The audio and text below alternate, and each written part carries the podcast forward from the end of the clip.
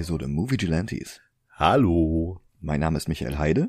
Mein Name ist Dennis Kautz. Und unser geplantes Tom Hardy Double Feature Hard Temper ist ja leider durch den Horror-Themenmonat Oktober in zwei saubere Hälften geteilt worden wie Darth Maul. Im September hatten wir uns ja Venom vorgeknüpft. Mittlerweile ist Venom 2 in den Kinos, aber vorher gab es ja noch eine andere Comic-Verfilmung mit Tom Hardy. Die Rede ist nicht von Star Trek Nemesis, denn die Comics zum Raumschiff Enterprise waren und sind nur eine Randerscheinung, nicht der Ursprung des Franchises. Leider meinen wir auch nicht Inception, denn das Comic The Kobo Job ist nur ein parallel zum Film entstandenes Prequel und nicht die Vorlage für den Film. Mad Max Fury Road hatte ebenfalls einen Comic, aber auch der war nur ein nachträglich angefertigtes Prequel. Nein, heute müssen wir zurück nach Gotham City. Entschuldigung. ah, City of Peace und so, ne? Mhm. Was hatte ich mich in den Jahren unmittelbar nach The Dark Knight auf diesen Film gefreut? Wie ich in Folge 88 schon erwähnt hatte, fand ich den damals richtig, richtig gut. Und nicht nur ich. Tatsächlich war The Dark Knight die erste Comic-Verfilmung überhaupt, die weltweit eine Milliarde Einspielergebnis zusammenkratzen konnte. Beinahe das Sechsfache ihres Budgets. Und Nolan handelte mit Warner eine Fortsetzung aus, die er eigentlich gar nicht machen wollte. Bedingung war, dass sie ihm vorher sein Traumprojekt finanzierten, seinen bereits 2002 geschriebenen Horrorfilm Dream Stealers.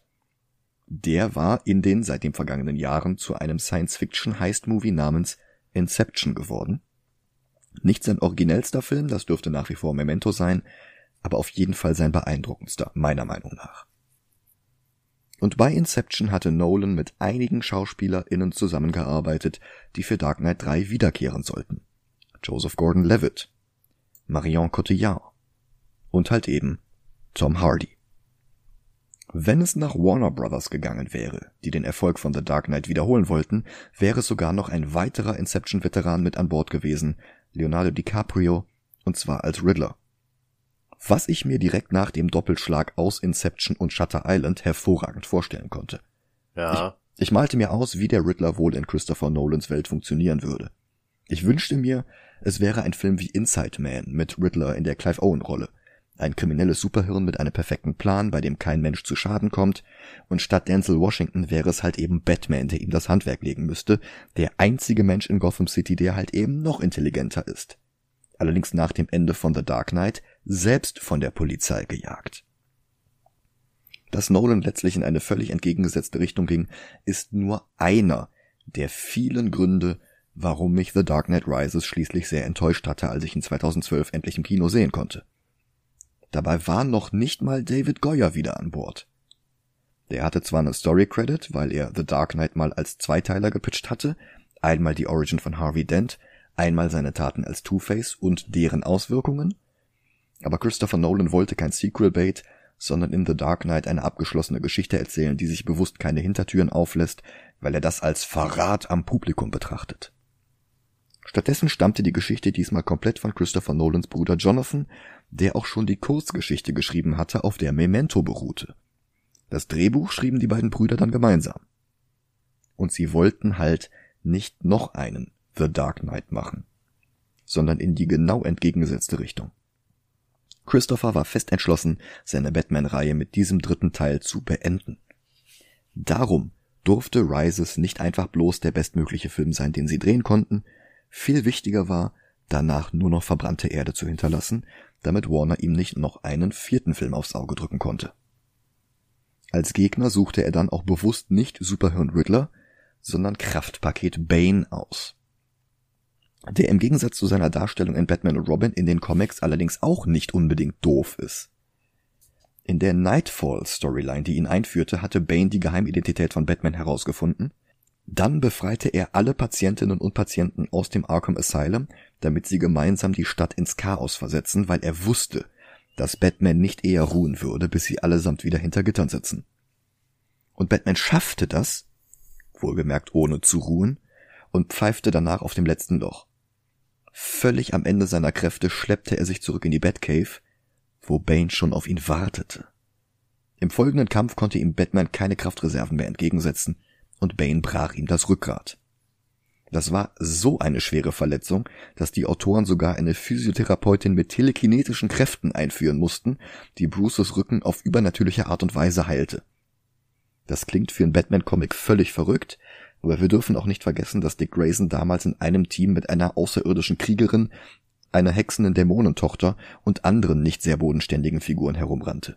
Und Batman, und Batman selbst traf in der Justice League regelmäßig auf die Zauberin Satana und hin und wieder auf den Dämonen Etrigan. Außerdem ging es in Nightfall überhaupt nicht darum, dass Bruce Wayne nicht mehr Batman sein konnte. Es ging vielmehr darum, wer an seiner Stelle der neue Batman geworden war. Oh Jean, ja. Jean-Paul Valley alias Azrael. Denn Batman Group Editor Danny O'Neill war es leid, sich immer wieder von vermeintlichen Fans anhören zu müssen, wie dämlich es sei, dass Batman seine Gegner nicht töten würde, wie damals angesagte Antihelden wie der Punisher oder Spawn, oder wie Michael Keatons Batman in den Burton-Filmen. Also führte er Valley als Ersatz-Batman ein, um zu demonstrieren, wie absurd so ein amoklaufender Killer-Batman wäre. Und schnell wollten alle den nicht tötenden Bruce Wayne zurückhaben. Wie wir nach all dem so einen Rotz wie Batman wie Superman bekommen konnten, ist mir immer noch ein Rätsel. ich glaube, das Thema ist durch. Ja. Nolan kündigte jedenfalls Bane als Schurken seines letzten Films an, gespielt von Tom Hardy. Folglich sollte die Handlung auch lose auf Nightfall beruhen. Damit nicht genug, sollte der Film aber auch noch die Storyline No Man's Land abfrühstücken, in der Gotham City 1999 nach einem Erdbeben vom Rest der Vereinigten Staaten abgetrennt worden war und Batman mit einem um zahlreiche Spielzeuge verringerten Arsenal in einer brutaleren Stadt voller erbitterter Bandenkrieger aufräumen musste. Ich hatte das zwölf Monate dauernde Maxi-Crossover schon in der Folge zu Birds of Prey erwähnt, weil dort auch Cassandra Kane eingeführt worden war. Ansonsten, wie gesagt, jede Menge Bandenkriege, in die sich auch die Polizisten in der Stadt einmischten, allerdings splitteten die sich in zwei Fraktionen, die Blue Boys, angeführt von Gordon, und die Strong Men, angeführt von Sergeant William Petit. Wie auch Nightfall, genug Stoff für einen spannenden Film, aber Nolan ließ sich ja einfach nicht ausreden, mit Teil 3 Schluss zu machen, also vermischte er das alles zu einem Klumpatsch. Der fertige Film enttäuschte mich damals schon. Die Blu-ray habe ich dann irgendwann trotzdem in einem 3 für 2 Angebot quasi umsonst mitgenommen. In erster Linie, weil eine interessante Dokumentation über die Batmobile im Laufe der Jahrzehnte im Bonusmaterial enthalten war. und wir tun jetzt nicht so, als würden wir jetzt eine Pause machen und den Film reinschieben. Das haben wir ja damals schon im September gemacht, aber jetzt kommen wir halt erst dazu, den Film auch zu besprechen. Genau. Ich hatte den Film als ziemlich erbärmlichen Rotz in Erinnerung, und so leid es mir tut, das ist er größtenteils halt echt immer noch. Der schwächste Teil der Trilogie und das mit Abstand. Ja. Batman Begins hatte Probleme, aber auch ein paar Highlights. The Dark Knight verschluckt sich hauptsächlich am eigenen Realitätsanspruch und Batmans Methoden sind nicht so gut gealtert. Aber die Performances nahezu aller Beteiligten war phänomenal. Gute schauspielerische Leistungen gibt es auch in Rises, aber ansonsten war der halt einfach damals schon Murks und ist noch nicht mal besonders gut gealtert. Nee. Das einzige, was ihn 2021 besser dastehen lässt als damals, ist, dass Zack Snyder die Messlatte für Batman-Filme mittlerweile im Marianengraben versenkt hat. also verglichen damit ist Dark Knight Rises fast schon ein guckbarer Film. Ja. Fast. Tatsächlich ärgere ich mich aber selbst heute, neun Jahre später, über beinahe jede einzelne Entscheidung, die Nolan bei der Produktion getroffen hatte. Das beginnt damit, dass er den Cliffhanger vom Ende von The Dark Knight auf die denkbar unbefriedigendste und unspannendste Weise auflöst. Wir erinnern uns, Harvey Dent hatte beeinflusst vom Joker eine Transformation zu Two-Face durchgemacht und dann einen Amoklauf durch Gotham City gestartet, bei dem sogar fast der Sohn von Commissioner Gordon erschossen worden wäre. Weil Dent aber in seiner Funktion als Staatsanwalt der Stadt Gotham das erste Mal so etwas wie Hoffnung und Zuversicht gegeben hatte, dass sie ihr organisiertes Verbrechen vielleicht doch noch in den Griff bekommen könnten, hatte sich Batman entschieden, als Sündenbock herzuhalten. Soll die Polizei doch einfach ihn jagen. Zumindest wäre das Vermächtnis von Harvey Dent dann intakt. Tja, Und wie geht's jetzt danach weiter? Muss sich Batman bei seinem Kreuzzug gegen das Verbrechen mit überforderten Streifenkops herumschlagen, die ihn bei seinen Ermittlungen behindern? Nein. Arbeitet er womöglich heimlich weiter für Gordon, der nach außen hin bloß eine Show abzieht? Nein. Nolan hatte eine ganz andere Idee. Batman ist einfach direkt im Anschluss an The Dark Knight in den Ruhestand gegangen. Na toll. Nolan war so damit beschäftigt, einen Schlussstrich unter seine Batman-Reihe zu setzen, dass Bruce Wayne einfach schon zu Beginn des Films seit Jahren in Rente ist und halt jetzt noch ein letztes Mal ran muss. Und das ist noch nicht mal das eigentliche Problem. Batman als Clint Eastwood in Erbarmungslos hätte durchaus funktionieren können. Frank Millers Dark Knight Returns ist ja quasi nichts anderes. Aber Dark Knight Returns war auch als Schlussstrich nach fünf Jahrzehnten Batman-Comics gedacht. Christian Bales Batman hatte 2012 gerade erst zwei Filme hinter sich. Hm. Die Stadt Gotham City mit all ihrer atemberaubenden Architektur und ihren schillernden Schurken hatte Nolan noch nicht mal ansatzweise ausgelotet. Wir hatten Ras Al Ghul und seinen hibbeligen Handlanger Scarecrow, dann noch Joker und Two-Face in der Fortsetzung, aber ansonsten sind wir nie über langweilige und austauschbare Mafia-Familien hinausgekommen. Ja. Aber im prätentiös angestrichenen Chicago ist halt ohnehin kein Platz für einen Pinguin. Oder Mad Hatter. Für eine Poison Ivy oder eine Harley Quinn. Nicht mal für meinen geliebten Riddler. Von grotesken Gestalten wie Clayface, Killer Croc oder Man-Bat mal ganz zu schweigen. Man sollte meinen, dass zumindest bodenständigere Figuren wie Hugo Strange, Calendar Man, Black Mask oder vielleicht auch Deadshot einen Platz hätten in Nolans Welt. Aber außer einem viel zu schnell vergessenen Cameo von Mr. Sass in Batman Begins gab es halt einfach mal gar nichts. Das ist ausgelagert worden auf einen Batman Animated Movie, also so, so eine kleine Anthologie, so ein bisschen wie Animatrix. Von interessanten Supporting Characters wie Harvey Bullock, Silver St. Cloud, Sasha Bordeaux oder Leslie Tompkins mal ganz zu schweigen. Auch das Verhältnis zwischen Batman und Jim Gordon wurde gerade mal angekratzt. Also der gute Gordon ist am Ende von Teil 2 zum Commissioner gemacht worden und zack, schon ist Batman im Ruhestand. Aus dem er auch nur noch dieses eine Mal zurückkehrt. Das heißt, dass alles, was man jetzt noch erzählen möchte, in diesen einen Film gequetscht werden muss. Darum das unrunde Mash-up aus Nightfall und No Man's Land. Darum der halbherzige Versuch, einen Ersatz Dick Grayson mit der Brechstange in die Story zu zwingen. Boah. Und weil, Hör doch auf, äh. und weil irgendwem bei Warner aufgefallen ist, dass die einzigen Frauen in den Nolan-Filmen bisher die tote Martha und die tote Rachel waren, muss in dem Bereich jetzt auch noch überkompensiert werden. Und darum gibt es auch noch Catwoman und Talia obendrauf. Also das konnte überhaupt nicht gut gehen und das tat es dann auch nicht. Nee. Aber der Reihe nach. Wir sind noch nicht durch. Wir fangen jetzt an. Oh Gott. Der Film beginnt, wie auch schon Batman Begins und The Dark Knight, mit einem einzelnen Bild, das stellvertretend für den Rest des Films stehen sollte. Bei Begins waren es die Fledermäuse, die die Angst symbolisierten. Bei The Dark Knight war es eine Explosion, vermutlich stellvertretend für die tickende Bombe Harvey Dent, die im Chaos des Jokers detoniert. Und bei Teil 3 sind es jetzt Risse, die sich durch dicke Eisschichten ziehen. Risse, in denen wir den Umriss des Batman-Logos erkennen. Das kann man als das sehr dünne Eis darstellen, auf dem unsere Gesellschaft aufgebaut wurde. Laut Nolan selbst ist das Thema dieses Films allerdings Schmerz. Ich sehe in diesen Rissen eigentlich nur das wegbrechende Potenzial einer einst vielversprechenden Filmreihe. Sehr schön. Sehr schön. Aha. Und ich muss, ich muss äh, ganz ehrlich gestehen, Mhm. umso mehr Live-Action-DC-Filme wir gucken, Mhm. umso mehr wünsche ich mir ein Portal in die andere Dimension, wo Kevin Feige die DC-Filme gemacht hat. Hm. Ja. Boah. Gleichzeitig zu den Eisschollen hören wir James Gordons Rede auf Harvey Dents Beerdigung, offenbar unmittelbar nach den Ereignissen des vergangenen Films. Dann springt der Film zu einem provisorischen Rollfeld mit einer Propellermaschine. Davor steht Littlefinger aus Game of Thrones, der hier nicht mal einen Rollennamen hat, wie übrigens sehr viele Nebenfiguren in diesem Film. Er wartet auf jemanden, auf einen Dr. Pavel. Littlefinger ist von der CIA. Und er hat nichts dagegen, dass Pavels Fahrer weitere Personen mit an Bord bringen. Offenbar Geiseln mit Tüchern über dem Kopf.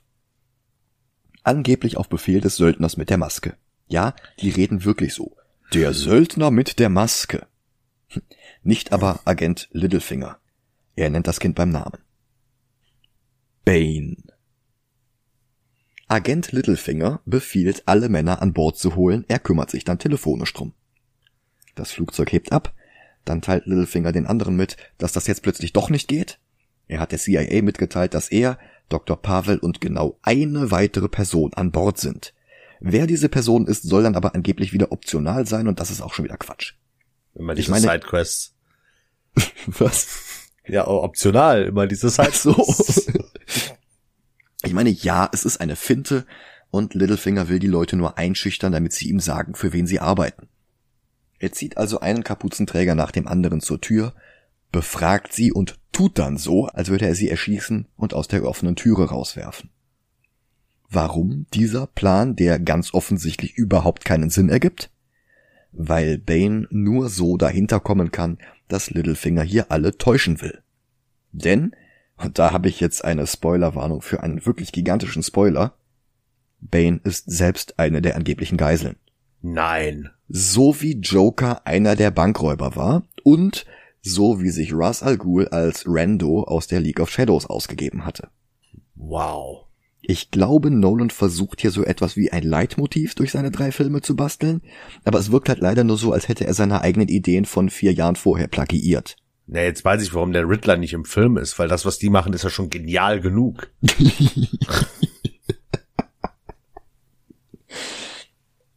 Noch dazu.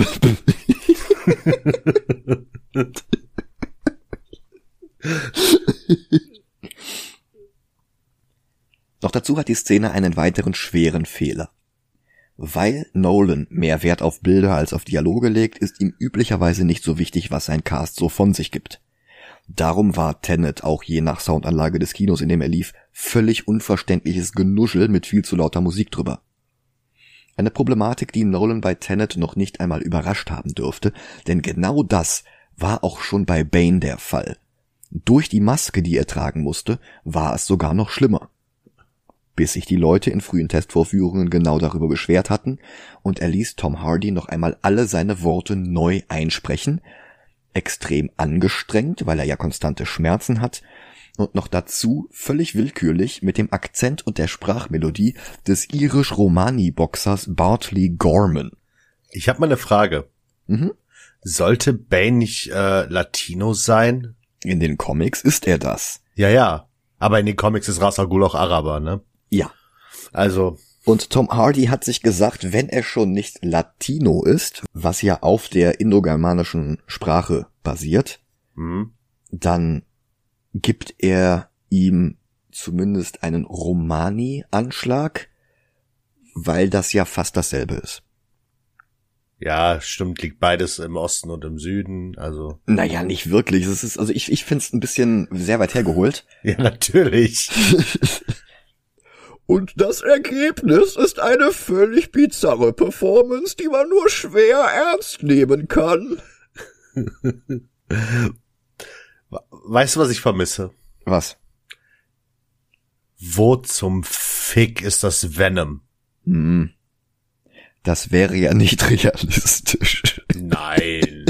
Nein. Dieser Film ist realistisch. Du musst mir zu einer Szene, die gleich kommt, auch einiges erklären. Okay. Ich meine, es hat wahrscheinlich auch nicht geholfen, dass Heath Ledger so ein beeindruckender Joker war, dass er dafür sogar posthum einen Oscar bekommen hat.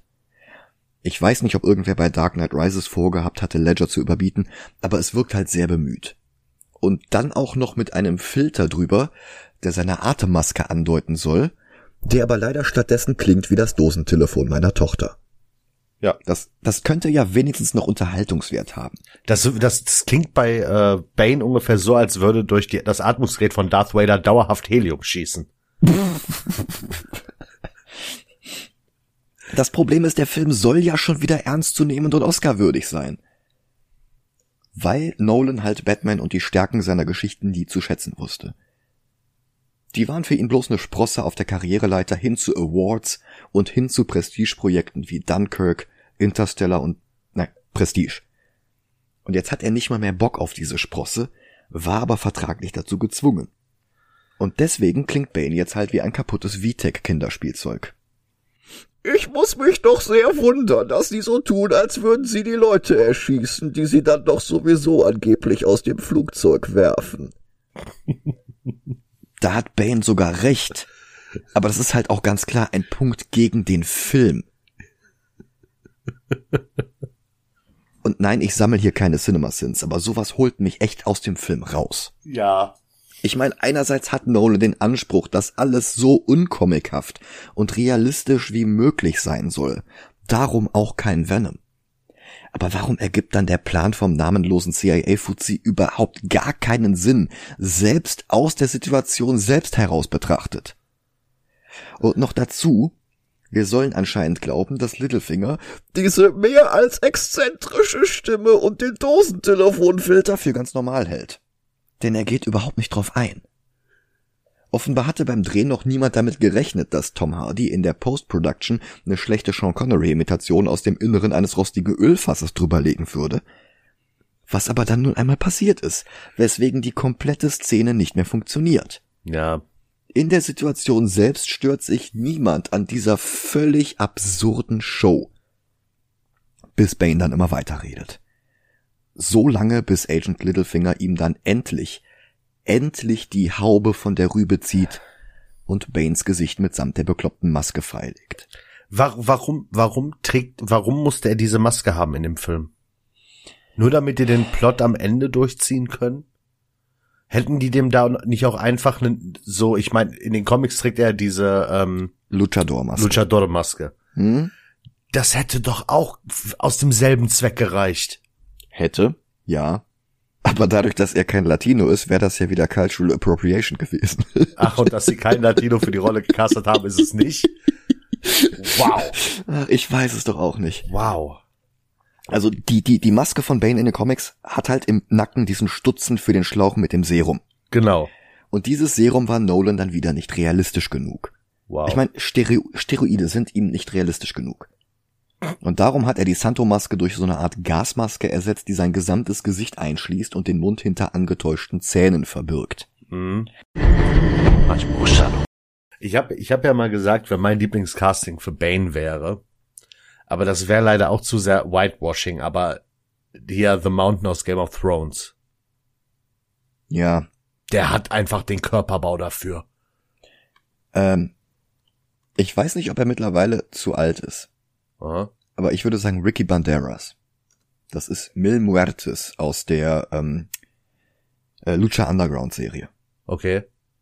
Der hat den Körperbau, der trägt Mhm. halt auch immer so eine Maske. Der ist Latino, also Puerto Ricaner. Ja, passt. Also, Ich meine, äh, das musst du mir jetzt erklären, diese äh, Insel, von der Bane kommt. mhm. Ist das nicht Santa eh, Prisca. ist das nicht eh undefiniert, wo genau sie ist? Ach, ich glaube, das haben sie irgendwann mal auf irgendeiner Karte gezeigt, aber dadurch, dass das eine fiktive Insel ist, kann man die ja sowieso wieder hin und her schieben, wie es einem passt. Ja, machst du daraus einfach irgendwie eine Schwesterinsel von Puerto Rico raus. Was auch immer. Ja, eben. Ja.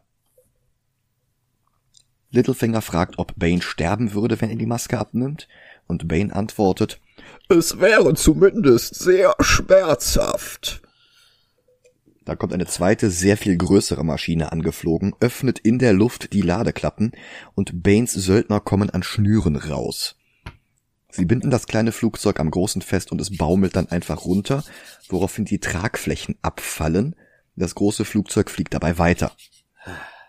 Sie sprengen das Heck weg und verschaffen sich Zutritt zum kleineren Flugzeug, um eine Leiche darin zu deponieren der sie vorher noch Blut, das sie dem echten Dr. Pavel entziehen, injizieren. Da Alles- ist die Stelle, wo ich deine Hilfe brauche. Ja, bitte? Was haben die gemacht? Ich bin kein Arzt. Ich Mhm. bin weit davon entfernt, Mediziner Mhm. zu sein. Und wahrscheinlich noch weiter davon entfernt, irgendwie auch nur ansatzweise was in diese Richtung zu verstehen. Mhm. Aber die haben eine Bluttransfusion gemacht? Zu einer Leiche, ja. W was? Wie war das so all, äh, das muss, müsst ihr mir jetzt sagen oder vielleicht auch Micha.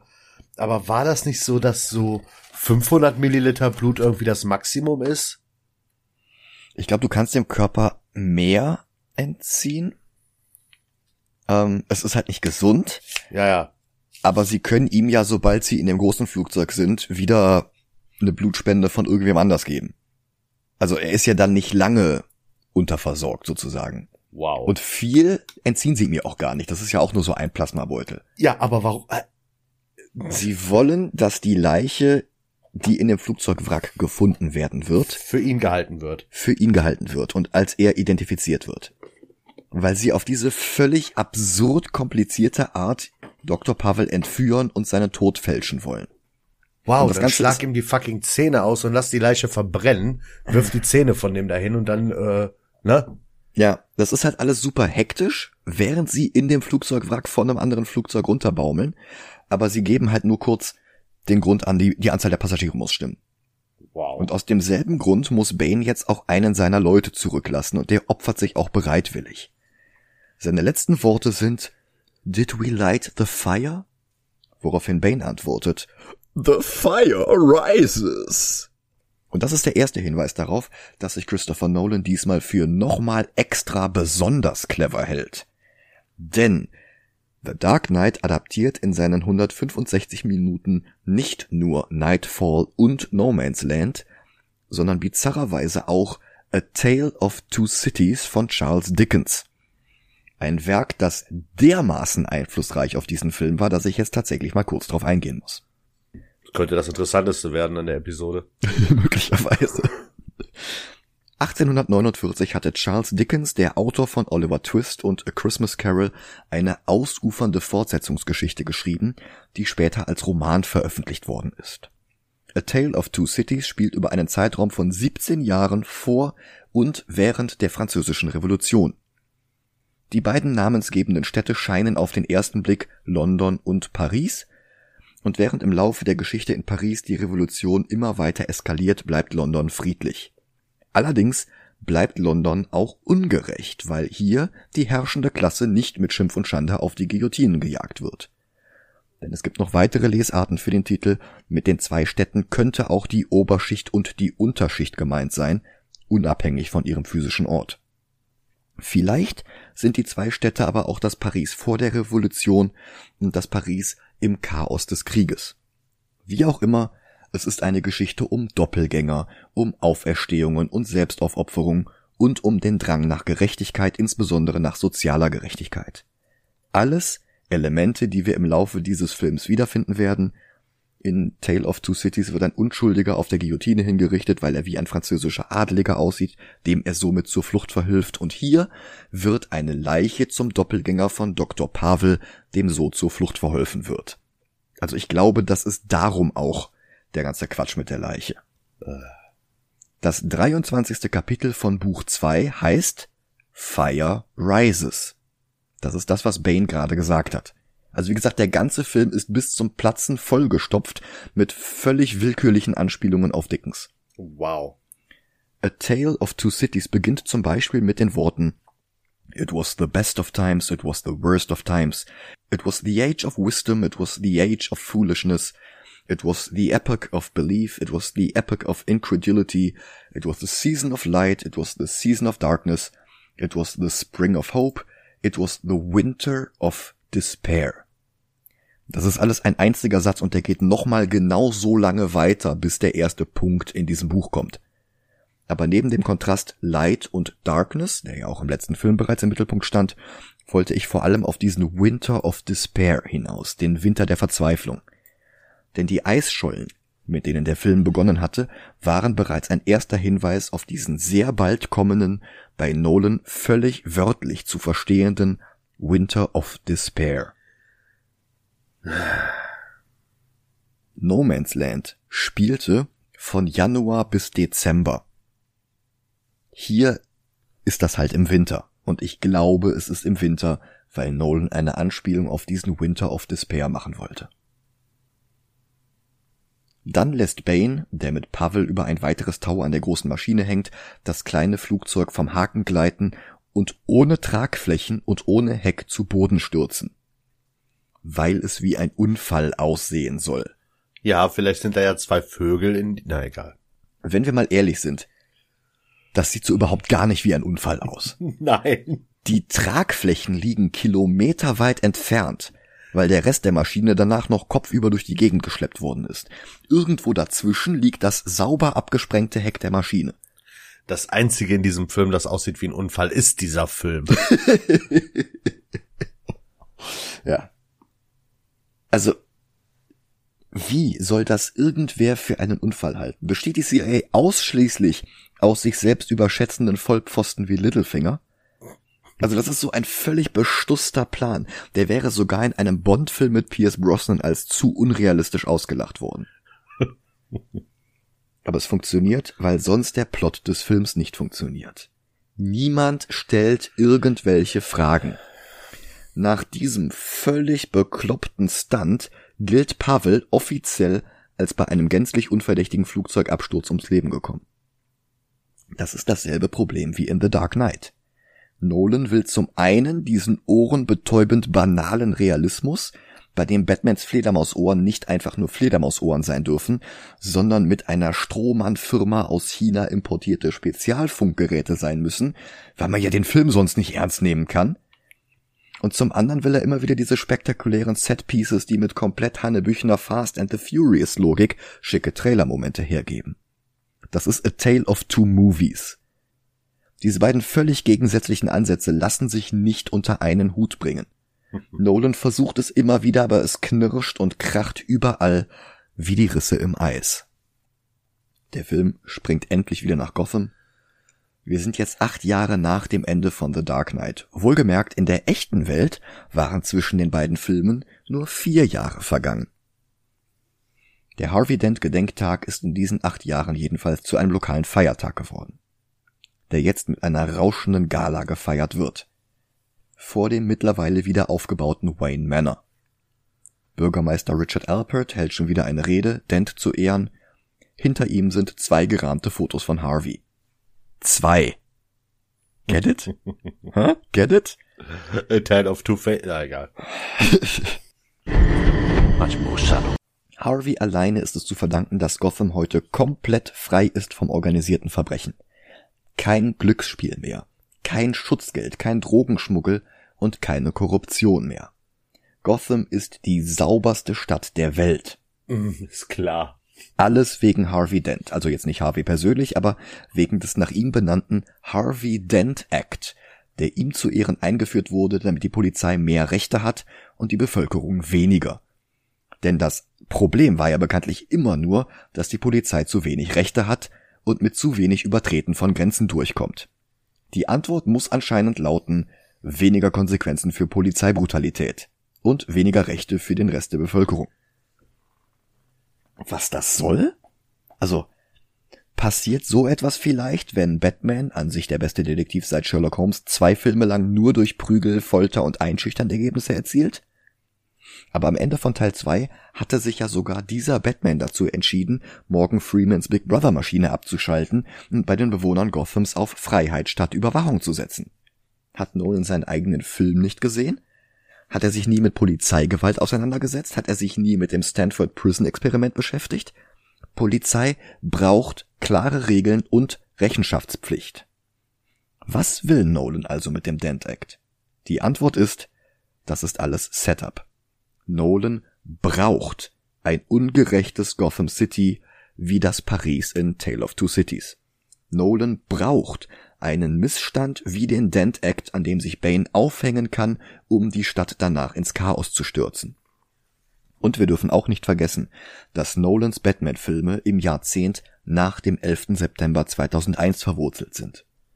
Damals hat es in den USA den Patriot Act gegeben, der den Behörden mehr Befugnisse im Kampf gegen den Terrorismus verlieh, wie zum Beispiel mehr Überwachung der Bevölkerung, oder wie auch dem Öffnen des Militärcamps Guantanamo Bay als Gefängnis, das sich nicht dem US-Gesetz beugen musste, oder Genfer Konventionen.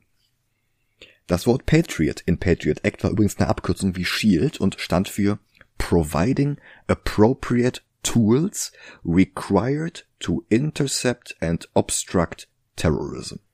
Ah ja. Senator Patrick Leahy, dem der Joker in The Dark Knight ein Messer in den Mund gesteckt hatte, stimmte 2006 gegen eine Verlängerung des Patriot Acts, nachdem er vorher schon den eigentlichen Patriot Act mit ein paar Zusatzartikeln abschwächen wollte.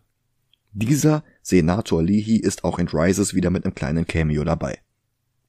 Ich denke wirklich, dass Nolan mit dem Dent Act vorhatte, den Patriot Act zu kritisieren. Dass ein Teil von Baines Argumenten gegen den Dent Act auf derselben Wellenlänge liegt wie Nolans Kritik am Patriot Act.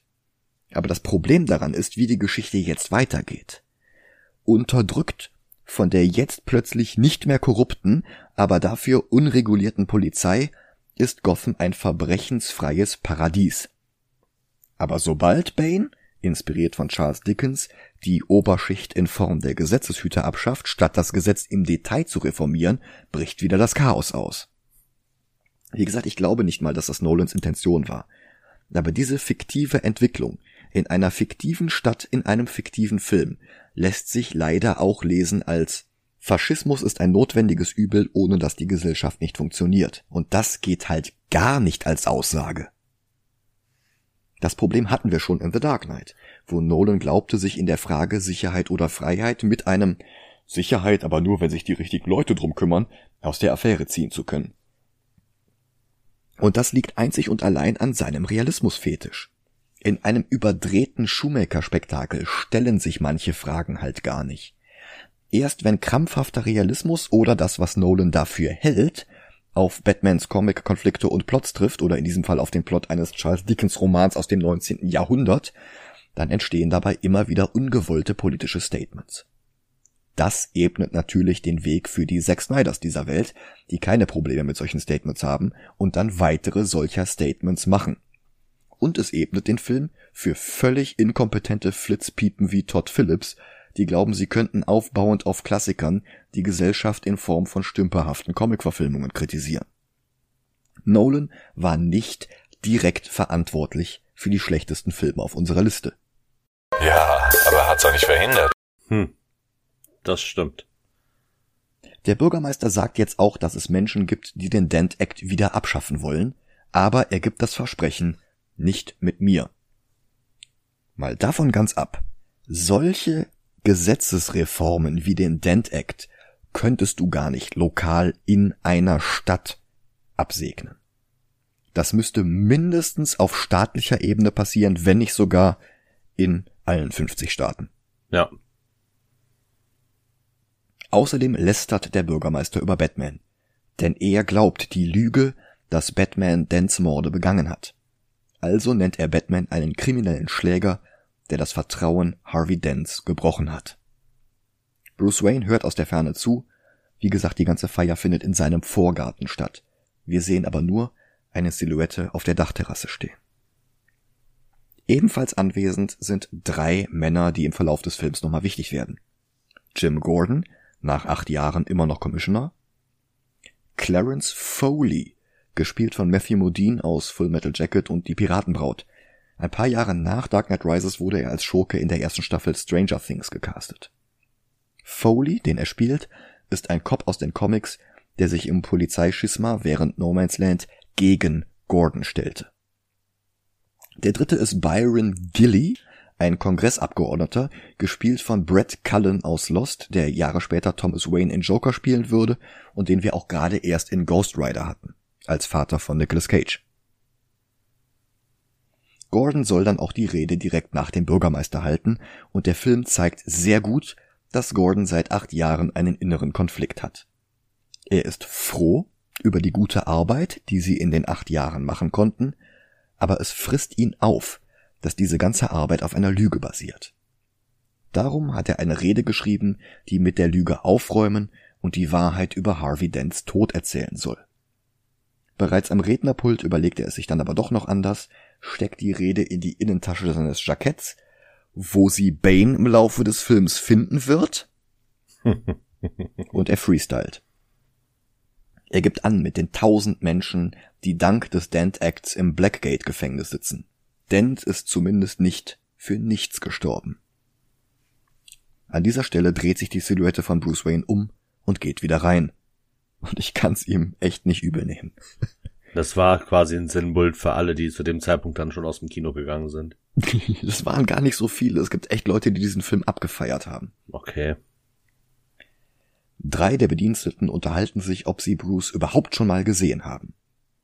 Diese drei werden gespielt von Miranda Nolan, Cousine von Christopher und Jonathan Nolan, von Claire Julian, die ein Jahr später eine der Hauptrollen in Sofia Coppolas The Bling Ring hatte, und von Anne Hathaway.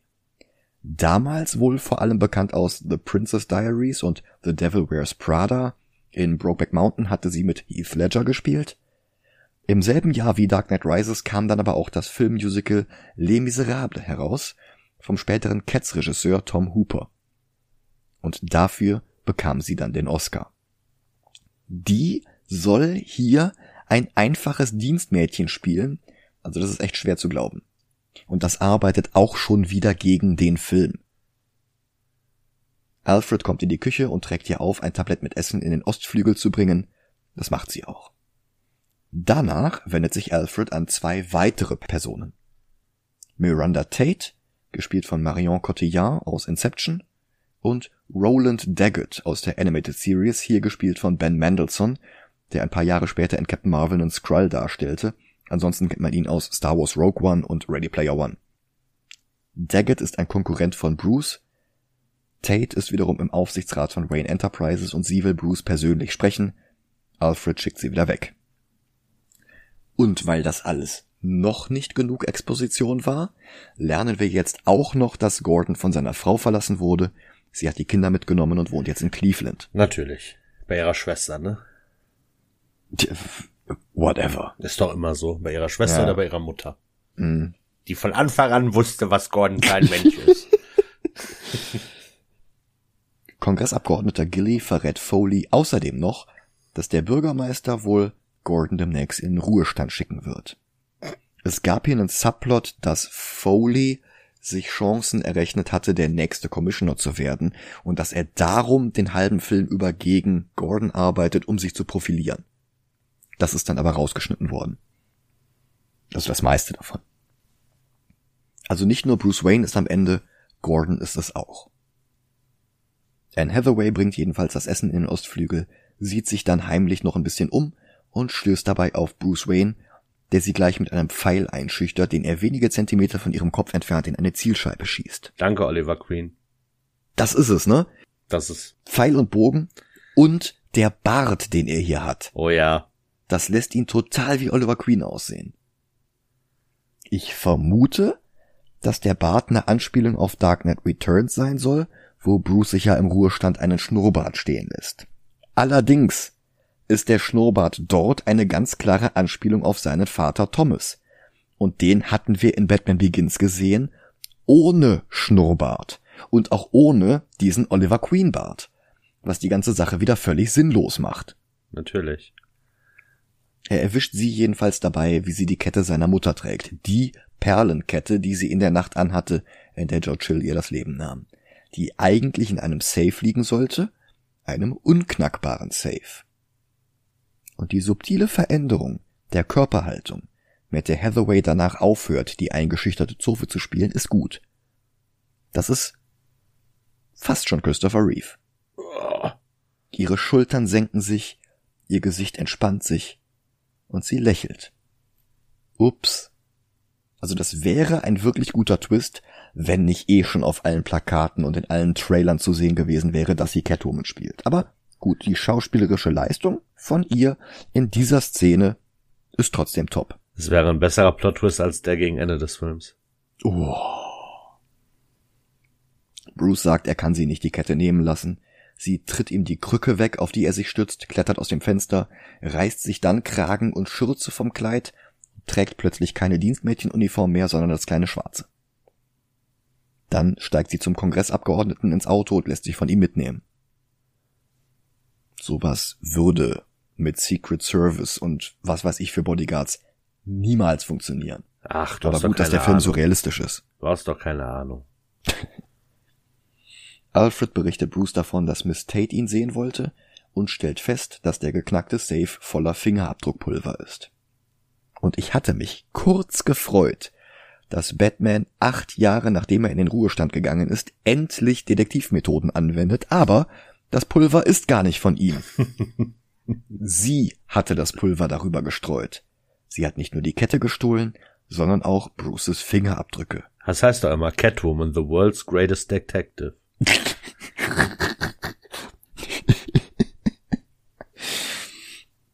Okay.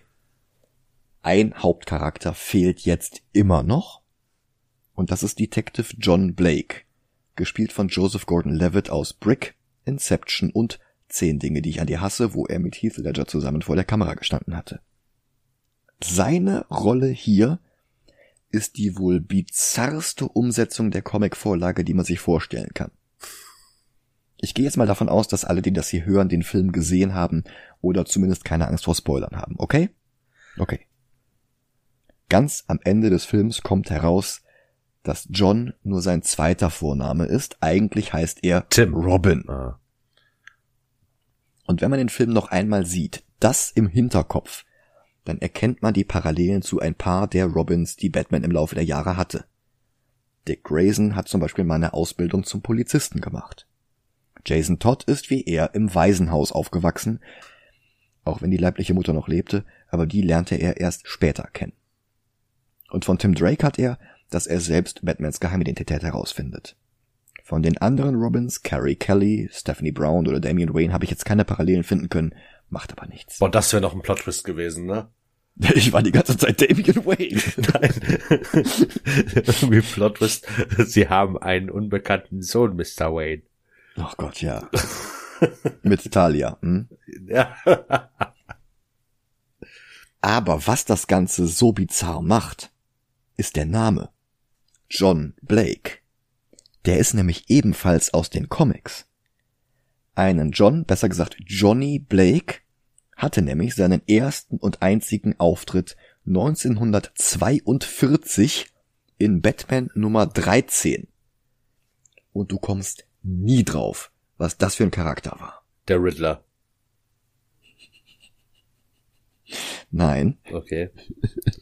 Ich habe keine Ahnung. ein, ein Schulkind, dem der Joker auf dem Heimweg das Zeugnis klaut. Und dabei hatte er nur eins. Dein Ernst. Das ist mein Ernst. Diese Geschichte ist Jahre später für ein Malbuch neu gezeichnet worden. Und das war's. Mehr Auftritte hatte John Blake nicht. Wow. Auf jeden Fall mein Lieblings-DC-Charakter ab sofort. Johnny Blake, ja. Also ich weiß echt nicht, was die Nolans sich dabei gedacht haben. Nicht zu verwechseln mit Johnny Blaze, ne? Also. Ich weiß. Aber ich habe extra nochmal nachgeguckt. In Tale of Two Cities kommt auch kein Blake vor. Das hätte das ja zumindest noch erklärt. Ja. Blake berichtet Gordon jedenfalls davon, dass Gilly nach der Feier nicht zu Hause angekommen ist. Endlich wieder was zu tun. Die Polizei war schon kurz davor, überzogene Büchereibücher einzutreiben. So wenig ist dank Dent und Gordon jetzt zu tun. Aber das ist nicht der einzige Grund, warum Blake Gordon aufgesucht hat. Eine Sache lässt ihm keine Ruhe. Acht Jahre zuvor hatte Batman Dent getötet und ist dann verschwunden. Und jetzt will er wissen, ob Gordon nie wissen wollte, wer unter Batmans Maske steckte. Gordon sagt nur, er weiß genau, wer unter der Maske steckte, nämlich Batman. Am nächsten Morgen findet Alfred Bruce in der Betthöhle, wo die Computer nach acht Jahren noch immer nicht veraltet sind. Also Wayne stellt offenbar sehr gute Rechner her. Ja. Wahrscheinlich Apple. Die haben jetzt das Signal des Peilsenders in der Perlenkette empfangen. Die Adresse in Verbindung mit der Polizeidatenbank ermittelt den Namen der Diebin. Kitanja Irenia Tatanja Karenska Alisov, kurz Kitka. Natürlich nicht. Aber schön wär's. Tatsächlich ist es natürlich Selina Keil, eine bekannte Einbrecherin, die nie geschnappt wurde. Und Alfred ist kurz davor, Bruce mit ihr zu verkuppeln, damit er endlich mal wieder vor die Tür geht. Völlig absurdes Setup für die letzte Szene. Ja. Damals in Batman Begins, als Bruce die Welt bereist hatte, hatte Alfred einmal im Jahr Urlaub in Florenz gemacht und in einem Café am Arno Fernet Branca getrunken. Und hin und wieder hat er sich vorgestellt, dass er dort an einem der Tische Bruce sehen würde, vielleicht mit einer Frau, vielleicht mit Kindern, die beiden würden sich ansehen und nichts sagen, aber beide würden wissen, dass Bruce sein Trauma endlich überwunden hat, und das wünscht er sich noch immer. So sehr. Also, ich habe noch nie in meinem Leben dermaßen plumpes Setup gesehen. Weil du es nicht verstehst, Micha. Das ist nämlich A Tale of Two Cities, Gotham und Florenz. Mhm. Genau das, denk mal drüber nach. dann, dann beginnt endlich der Plot dieses Films. Nach bloß 18 Minuten findet die Polizei die Leiche eines Teenagers an einem Abflussrohr, das aus der Kanalisation herausführt. John kennt den Jungen aus dem Waisenhaus. Der Bruder des Toten verrät ihm, was im Moment so viele Kinder in die Tunnel unter der Stadt führt und dazu bringt, FDP zu wählen. Arbeit. Ein Ort zum Wohnen. Und die Chance aufzusteigen. Die ganze Zeit malt das Kind mit Kreide kleine Batman-Logos auf die Bank, auf der sie sitzen, eine nicht sehr elegante Überleitung. Und der Junge fragt Blake, ob Batman wohl jemals zurückkehren wird. Blake sagt nur, er wisse es nicht. Das ist schon wieder Setup. Hm. Selina kommt mit einem total abgeranzten Betrunkenen im Hawaii-Hemd in eine Kneipe, um den Käufer für den Fingerabdruck zu treffen. Einen Mr. Striver. Der Name stammt aus A Tale of Two Cities. Da ist es ein ehrgeiziger Anwalt. Hier ist es eine vergleichbare Rolle, gespielt von Baron Gorman aus Pacific Rim und Crimson Peak. Striver nimmt die Fingerabdrücke entgegen, aber anstatt Selina zu bezahlen, lässt er ihr von einem Handlanger eine Waffe an den Kopf halten. Sie behauptet, der Daumen fehle noch, und den habe eine Freundin, die vor der Kneipe wartet. Sie lässt Striver eine Nachricht von einem Handy abschicken, das sie ihm gibt, und prompt kommt ihre Freundin mit dem Daumenabdruck zur Tür herein. Die Freundin heißt Jen, erinnert aber stark an Holly, Selinas Freundin aus Batman Year One. Ach, das ist sie gar nicht. Das ist, ja, im Endeffekt ist sie, sie heißt bloß anders. Na toll. Sie wird gespielt von Juno Temple aus Maleficent und Ted Lasso. Die wird uns auch in Sin City 2 noch einmal begegnen. Hurra. Jen oder Holly oder was auch immer gibt Striver den letzten Fingerabdruck und geht wieder raus.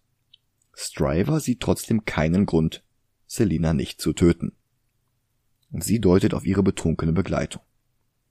Dass das Kongressabgeordneter Gilly ist, wird jetzt wie ein Twist behandelt. Aber wer hätte das denn sonst sein sollen?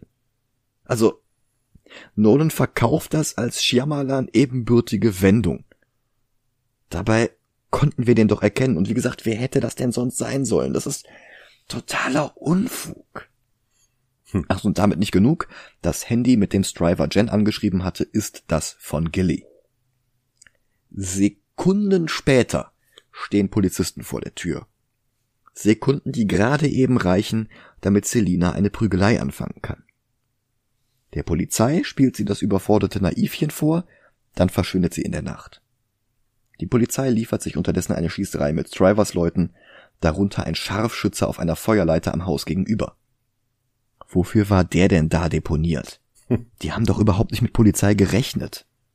True. Gordon verfolgt Strivers Leute bis in die Kanalisation. Dort wird er überwältigt.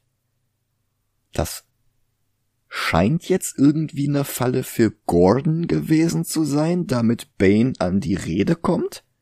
Keine Ahnung. Aber das ergibt halt auch alles keinen Sinn. Weil woher sollte er davon wissen? Ja, eben. Blake will jedenfalls hinterher, aber Foley verbietet es ihm. Also geht Blake einfach heimlich alleine zum nächsten Ausgang aus der Kanalisation. Gordon wird zum Anführer der Verbrecher gebracht, Bane, und der ist nicht sehr glücklich darüber, dass sie den Commissioner in seinen Unterschlupf gebracht haben. Er erwürgt einen von ihnen mit einer Hand, ohne hinzusehen.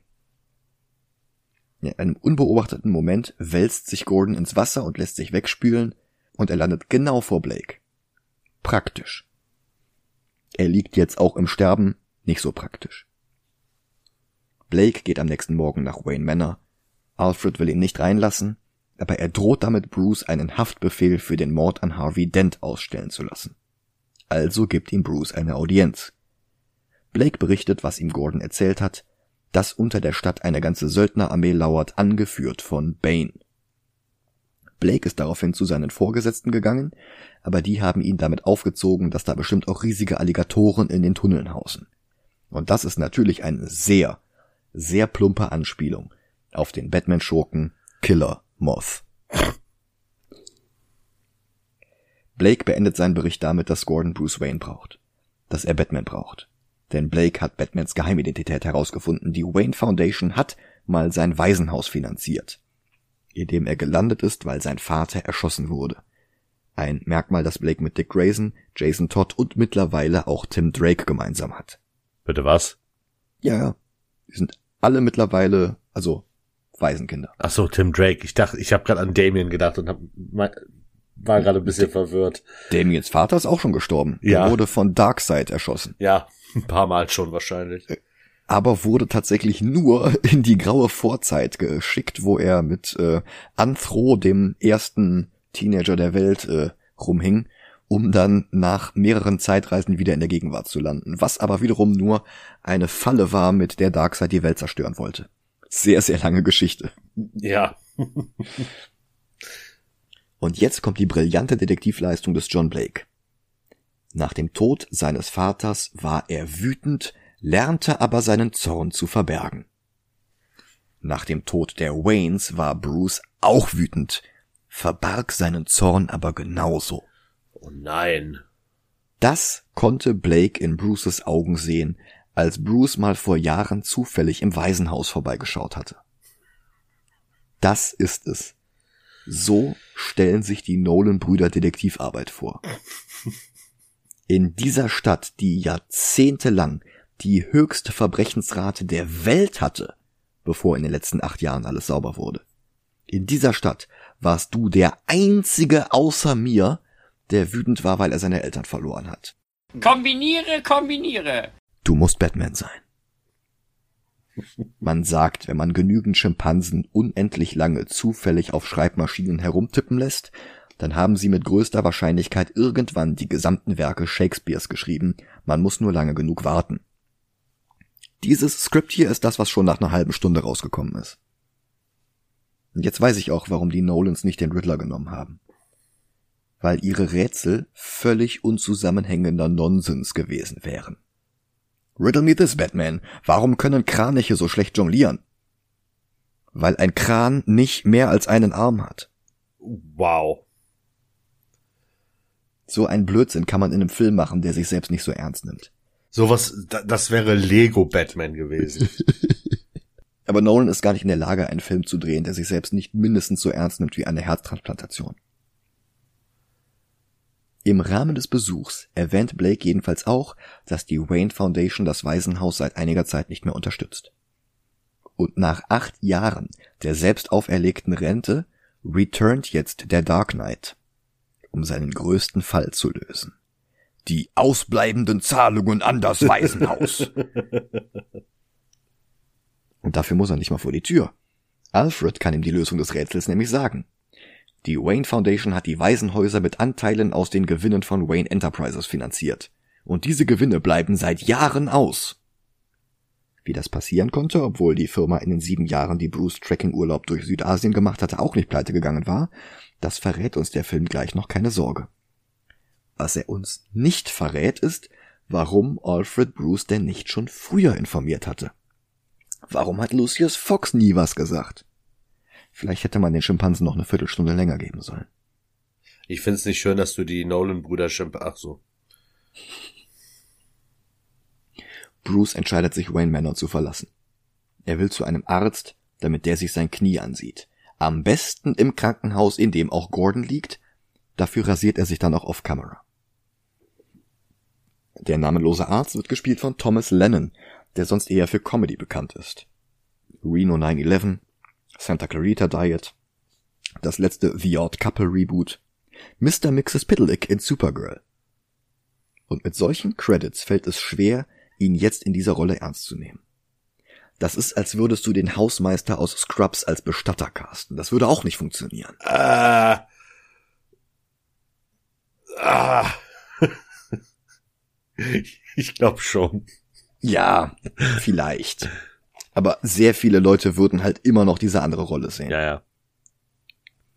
Wie Lennon an diese Rolle gekommen ist? Vor seinem Durchbruch als Comedy-Star hatte er schon einmal eine ernsthafte Rolle als Arzt gehabt in Memento. Ah. Und wie als Zugeständnis an Lennons Comedy-Karriere eröffnet er jetzt auch noch mit einem klassischen Kommt ein Skelett zum Arztwitz. Ich hab schon schlimmeres Knorpelgewebe gesehen. Bruce sagt, das ist gut, oder? Und der Arzt antwortet nein, denn Sie haben gar kein Knorpelgewebe mehr im Knie. Und fast gar keins mehr in den Ellbogen und Schultern. Der Arzt, der missverständlich klingende Diagnosen gibt und dann immer die falsche Reaktion bekommt, ist ein Running Gag aus der Serie Arrested Development. Und ich wünsche mir so sehr, der Rest des Films würde nicht so stark von solchen Pointen abweichen, damit dieser zwar geklaute, aber für sich genommen gar nicht mal so schlechte Witz nicht so böse heraussticht, dass man aufpassen muss, sich keinen Splitter einzufangen. Der Arzt diagnostiziert jedenfalls zusätzlich zum mangelnden Gelenkknorpel noch vernarbte Nieren, eine Gehirnerschütterung und besorgniserregend viele Narben am Rest des Körpers. Dann verlässt er spontan und ohne jede Erklärung den Raum. Und Bruce zieht sich eine Sturmhaube über, klemmt notdürftig eine Teleskopstange in den Fensterrahmen, die sein gesamtes Gewicht halten soll, und dann seilt er sich davon ab wie Sam Fisher. Acht Jahre lang hat er sich in seinem Haus eingeschlossen er geht am Stock. Und ich bin wirklich kein Fachmann, aber was der Arzt gerade gesagt hat, klingt, als könne Bruce das Krankenhaus überspringen und gleich einen Termin im Krematorium buchen. Aber ohne jede Erklärung ist er jetzt plötzlich wieder James fucking Bond. Normalerweise würde ich ja sagen, dass Batman keine Erklärung braucht. Batman ist die Erklärung. Wie schafft er das? Wie kann er das? Weil er Batman ist. Reicht. Aber Nolan hat gerade eine halbe Stunde damit verbracht, überaus deutlich zu machen, dass Bruce Wayne eben nicht mehr Batman ist, nicht mehr Batman sein kann. Und das ist ja auch klar. Das ist der gesamte Plot des Films, zusammengefasst durch den Titel. Why do we fall und so weiter. Aber dann gib uns doch irgendwas, das die Entwicklung wieder hin zu Batmans Topform zeigt. Nicht von 0 auf 100 in 3,4 Sekunden. Bruce Wayne fährt einen Lamborghini Murcielago, er ist nicht selbst einer, bloß weil Murcielago Spanisch für Fledermaus ist. Nolan kann an anderer Stelle so großartiges Kino machen und macht dann solche plumpen Anfängerfehler wie das hier. Bruces körperliche Gebrechen kommen und gehen völlig willkürlich, wie es Nolan gerade in den Kram passt. Da ist null nachvollziehbare Entwicklung, null Zusammenhang. Warum er sich eigentlich abseilt? weil Gordons Zimmer praktischerweise ein paar Stockwerke unter der Praxis vom Knorpelspezialisten Dr. No Last Name liegt. Also besucht er jetzt Gordon mit Maßanzug und Sturmhaube. Gordon ist in der Kanalisation fast ertrunken, also dürfte er ein Lungenödem haben. Vielleicht ist auch noch Unterkühlung dazugekommen. Möglicherweise hat er sich bei seiner Fahrt durch die Rohre auch noch was gebrochen. Dass er bettlägerig ist und Sauerstoff verabreicht bekommt, passt also, auch wenn der Film das ruhig besser hätte erklären können.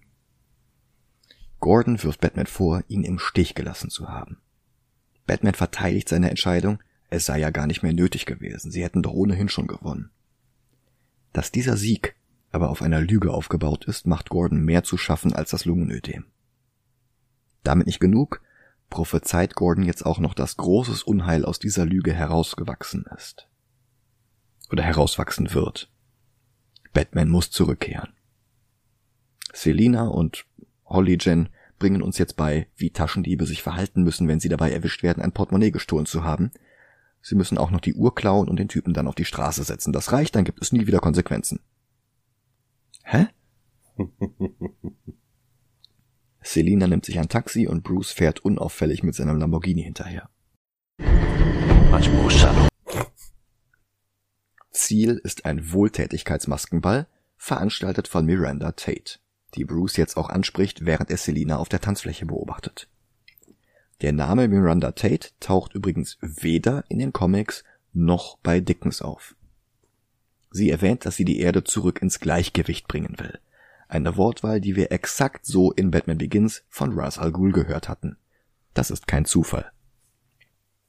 Dann erzählt sie Bruce von ihrem Projekt, saubere Energie zu produzieren. Dass Bruce entgegnet, dass sich manche Bemühungen einfach nicht auszahlen, scheint angesichts der bevorstehenden Klimakatastrophe unnötig kurzsichtig für Batman. Aber so ist es nicht gemeint gewesen und Tate versteht das. Sie entgegnet, er habe sein halbes Vermögen in die Rettung der Erde gesteckt und verloren. Und das sei der Grund dafür, dass er seit acht Jahren zurückgezogen lebt wie Howard Hughes oder Charles Foster Kane. Dann dreht sie sich um und geht. Bruce sieht ihr mit leicht geöffnetem Mund hinterher. Und dann geht er zur Tanzfläche, wo Selina immer noch mit einem alten Typen tanzt. Bruce übernimmt mitten im Lied und die beiden kommen ins Gespräch. Wer jetzt, der alte Mann und Bruce? Ja, natürlich. Ach so, okay, ich dachte, äh, ja. Weil es ein Maskenball ist, hat der alte Mann übrigens eine elegante schwarze Maske mit Katzenöhrchen. Nein. Sie.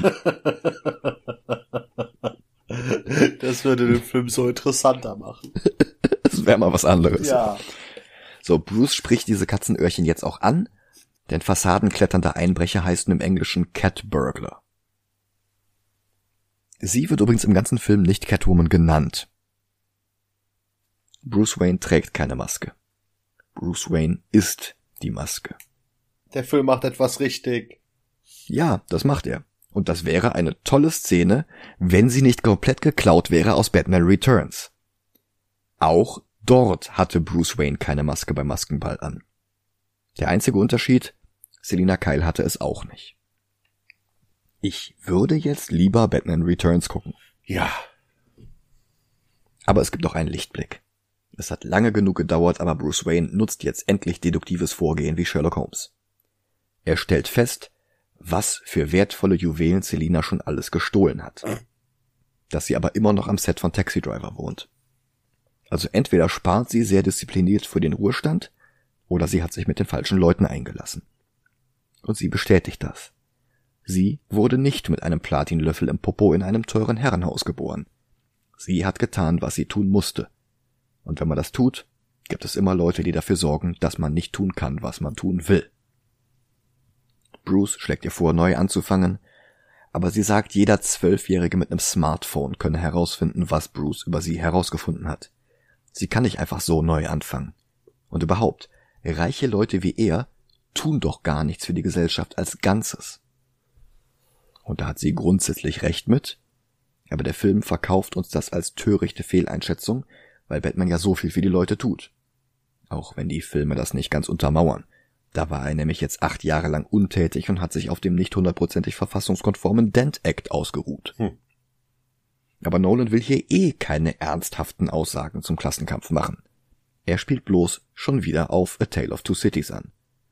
Andere Werke zu zitieren reicht ja aus, damit der Film eine Aussage hat. Oder so. Akt 3 von Tale of Two Cities heißt The Track of a Storm und Catwoman sagt jetzt There's a Storm coming. Brillant. Bitte gebt dem Mann alle Oscars gleichzeitig und die für nächstes Jahr auch noch gleich mit. Batman erwidert, dass die Perlen an ihrem Hals besser aussehen als in seinem Safe, aber er braucht sie jetzt trotzdem zurück. Woraufhin sie ihm den Lamborghini stiehlt. Ha ha ha ha ha. Er lässt sich von Alfred abholen. Am nächsten Tag stattet er Fox einen Besuch ab und der erklärt ihm, wie Wayne Enterprises pleite gehen konnte. Bruce hatte das gesamte R&D-Budget in ein einziges Projekt gesteckt, die Erforschung der kalten Fusion. Und dann hat er das komplette Projekt auf Eis gelegt. Und weil bei der Entwicklung nicht ein einziges Patent bei rumgekommen ist, das man in anderem Kontext gewinnbringend nutzen könnte, hat dieser einzige Fehlschlag jetzt einen Milliardenkonzern ruiniert. Natürlich. Fox schlägt vor, das Projekt zu reaktivieren, damit es doch noch Profit abwirft.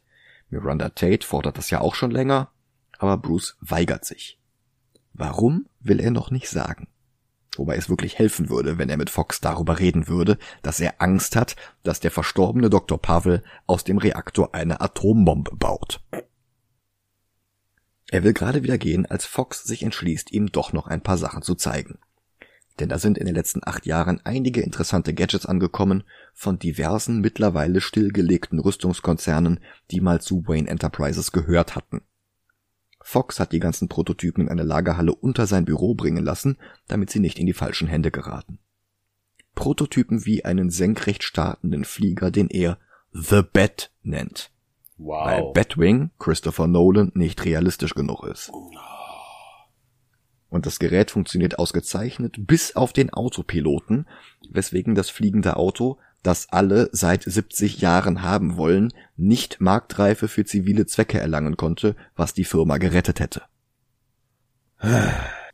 Bruce Wayne hat sein Leben lang nichts anderes gemacht, als die Uni abzubrechen, die Welt zu bereisen, bei einem geheimen Assassinenkult zu trainieren und dann in Gotham City Scarecrow, Joker und Two-Face aufs Maul zu hauen. Der sei jetzt natürlich prädestiniert, um den Autopiloten zu reparieren, weswegen Fox das bewusst für Bruce übrig gelassen hat. Das ist echt absurd.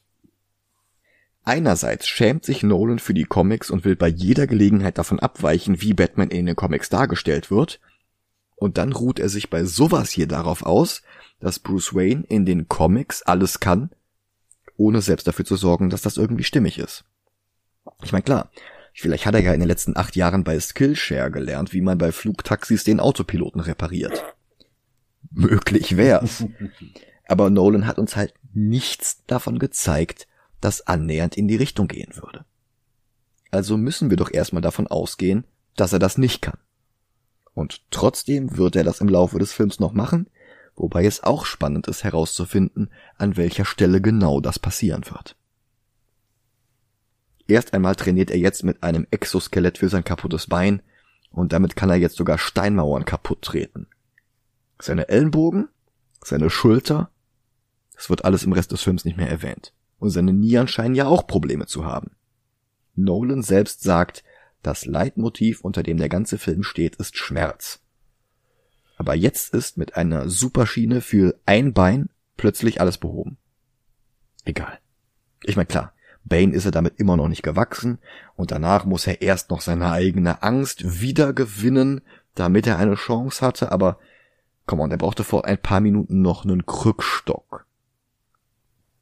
Bruce will sich als Bane stellen und dafür gibt ihm Alfred jetzt noch etwas Exposition mit. Gerüchte, die er angeblich irgendwo gehört haben will. Wo? Gerüchte. Laut dieser Gerüchte gibt es ein Gefängnis in einem more ancient part of the world. Sag mal, was das nicht rassistisch ist, aber rassistisch klingt. Wobei, was heißt Gefängnis? Es ist eine Grube. Da werden Leute einfach reingeworfen, damit sie dort leiden und irgendwann sterben können. Aber manchmal steigt ein Mann aus dieser Dunkelheit auf, dann gibt die Grube etwas zurück. Weil Alfred hier wörtlich von einem Mann spricht und weil er das Ganze eingeleitet hat mit Wenn Sie Bane gegenübertreten wollen, müssen Sie das hier wissen, tippen beide sofort auf Bane, der weiteren Gerüchten zufolge in diesem Gefängnis geboren wurde. Was natürlich alles Mist ist. Wie wir später erfahren werden, hat nur ein Mensch diesen Aufstieg aus der Grube geschafft, und es war nicht Bane. Aber egal. Die Gerüchte behaupten, dass Bane nach seinem Aufstieg aus der Hölle bei Ras Al Ghul trainiert hat, aber dann rausgeworfen wurde, weil seine Ansichten Ras zu extrem waren. Und so langsam will ich wirklich gerne wissen, wer Alfred solche Gerüchte erzählt hat. Wo hat der Butler das denn bitte her? YouTube. Äh, Oder von irgendwelchen Instagram-Influencern. mhm, Facebook-Gruppen oder so. Mhm. Warum er Bruce das alles erzählt, ist allerdings klar. Er will nicht, dass Bruce sein Leben im Kampf gegen Bane wegwirft. Er will, dass Bruce weiterlebt, aktiv am Leben teilnimmt, dass er Gotham City mit Philanthropie unterstützt, nicht indem er in einem Fledermauskostüm Verbrechern auf die Glocke haut. Aber seine Bane Origin hat eine andere Wirkung auf Bruce. Jetzt muss er erst recht gegen den Typen kämpfen. Bruce glaubt, Alfred hat bloß Angst, dass Batman scheitern könnte. Aber Alfred sagt, Angst hat er nur, dass Batman scheitern will. Und das ist wieder gut. Der Film springt jetzt zu Gothams Gegenstück der Wall Street. Eine brünette Frau betritt das Börsenparkett. Ihr Gesicht sehen wir nicht. Es gibt Spekulationen, dass das Miranda Tate ist. Denn ein paar Szenen später nickt Bane jemandem zu, den wir nicht sehen. Und das ist eine Szene, also er nickt definitiv zu jemandem. Und es geht komplett unter, aber wenn sie es ist, würde das Sinn ergeben. Dann geht's plötzlich los. Sandwichboten, Schuhputzleute, Reinigungskräfte. Sie alle eröffnen plötzlich aus heiterem Himmel das Feuer auf Börsenmitarbeiter. Dazu kommt Bane auf einem Motorrad ins Gebäude, getarnt als Lieferbote. Nolan verkauft das als Aufstand der Unterschicht analog zu Tale of Two Cities. Aber in Zeiten von Occupy Wall Street wirkt es eher wie die alte Geschichte von den gewaltbereiten Linken.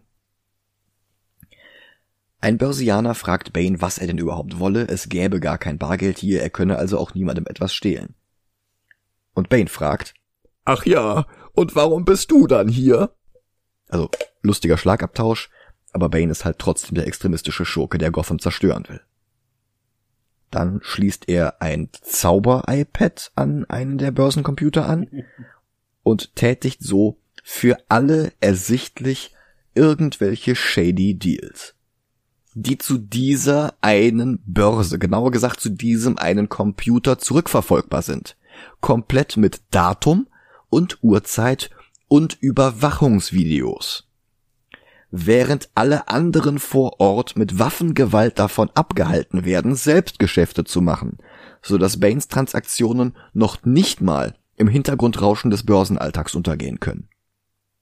Aber tatsächlich sollen wir jetzt glauben, dass Bane mit der Nummer durchkommt und dass niemand, niemand danach auch nur irgendwelche Fragen stellt. Bis hierhin hatte der Film echt einige Probleme. Aber das ist der Tropfen, der das Fass überlaufen lässt. Und schon wieder ist es Nolans Anspruch, dass wir glauben sollen, die Ereignisse des Films könnten wirklich und ehrlich in unserer realen Welt passieren, was dem Film den Rückgrat bricht. Und ich meine nicht einen einzigen ausgerenkten Wirbel. Wenn das jetzt ein knallbunter Kaugummi-Popcorn-Film wäre, wie Speed Racer oder Scott Pilgrim, flacher Quatsch wie Werner oder halt eben ein Shoemaker-Film, dann würde ich mich immer noch beschweren, aber es würde auch im Gesamtnonsens untergehen. Aber dieser bierernst vorgetragene Kokolores ist halt einfach nur Dreck. Das ist komplett verschwendete Lebenszeit. Also noch mehr als Filme es ohnehin schon sind. Hallo. Aus manchen kann man ja wenigstens noch was mitnehmen. Dark Knight Rises hat lediglich ein paar leidlich witzige Internet-Memes hervorgebracht und auf die hätte ich auch noch verzichten können. Wenn Nolan seine Hausaufgaben gemacht hätte, dann hätte er einen Weg gefunden, wie Bane hier die Börse manipuliert, ohne ein riesiges Spektakel draus zu machen. Da gibt's genug Möglichkeiten. Ich erinnere bloß an die GameStop-Aktie Anfang des Jahres. Stattdessen das offensichtlichste, dämlichste und unglaubwürdigste Manöver der Filmgeschichte in diesem ach so realistischen Film. Die Polizei trifft jetzt auch ein, angeführt von Foley, und er redet mit dem Sicherheitschef der Börse, gespielt von Frederick Lane aus Lost und Supernatural. Sie trennen dann die Internetleitung durch, aber Bane und seine Leute haben einen mobilen Hotspot eingerichtet, und mit dem können sie ihre Zauberkiste jetzt sogar mitnehmen, obwohl die noch gar nicht fertig ist. Mhm. Was nicht zu diesem mobilen Hotspot zurückverfolgbar ist. Magic. Der Aufbruch ist dermaßen schlampig geschnitten, dass einer von Baines Leuten das Aktienkursmanipulator-Tablet gleich zweimal in die Tasche steckt. Einmal im Vordergrund der Szene und direkt danach noch einmal im Hintergrund. Wow. Mhm. Dann fährt Bane mit einer Geisel auf seinem Motorrad aus der Börse heraus. Seine Begleiter haben auch Motorräder und Geiseln. Wie die vorher vier Bikes in das Gebäude hineinbekommen haben, erwähnt der Film nicht. Bei ihrer Flucht ist es hilfreich, dass ein Zementtruck den Cops den Weg versperrt. Auch das ist Setup für später. Eine Verfolgungsjagd setzt ein. Durch eine Unterführung oder Tiefgarage und dann geht plötzlich das Licht aus. Und Batman taucht mit seinem Batpod auf. Ein Polizist schießt auf ihn, Batman dreht sich aber nur wortlos um und der Cop entschuldigt sich.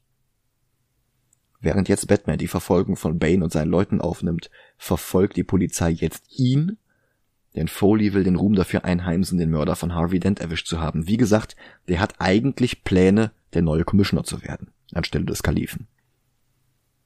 Und alle möglichen Leute sehen jetzt die Rückkehr Batmans in den Nachrichten, darunter auch Catwoman und Commissioner Gordon im Krankenhaus.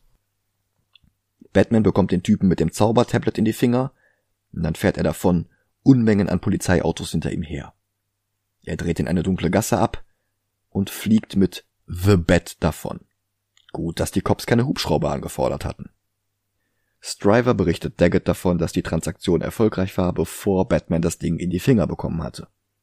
Aber dann taucht Catwoman bei Daggett auf und verlangt, was er ihr schuldet, das Clean Slate Programm. Ihr wisst nicht, was das Clean Slate Programm ist? Kein Problem. Nolan hat keine Lust auf elegante Exposition, darum gibt es jetzt den faulsten As You Already Know Infodump im ganzen Film. Clean Slate? Du meinst doch das Programm, in das man nur Namen und Geburtsdatum eintippen muss und nach ein paar Minuten sind die aus allen Datenbanken auf der ganzen Welt gelöscht? Da habe ich dann tatsächlich den Kopf auf die Tischplatte gehauen. Ach, das Programm.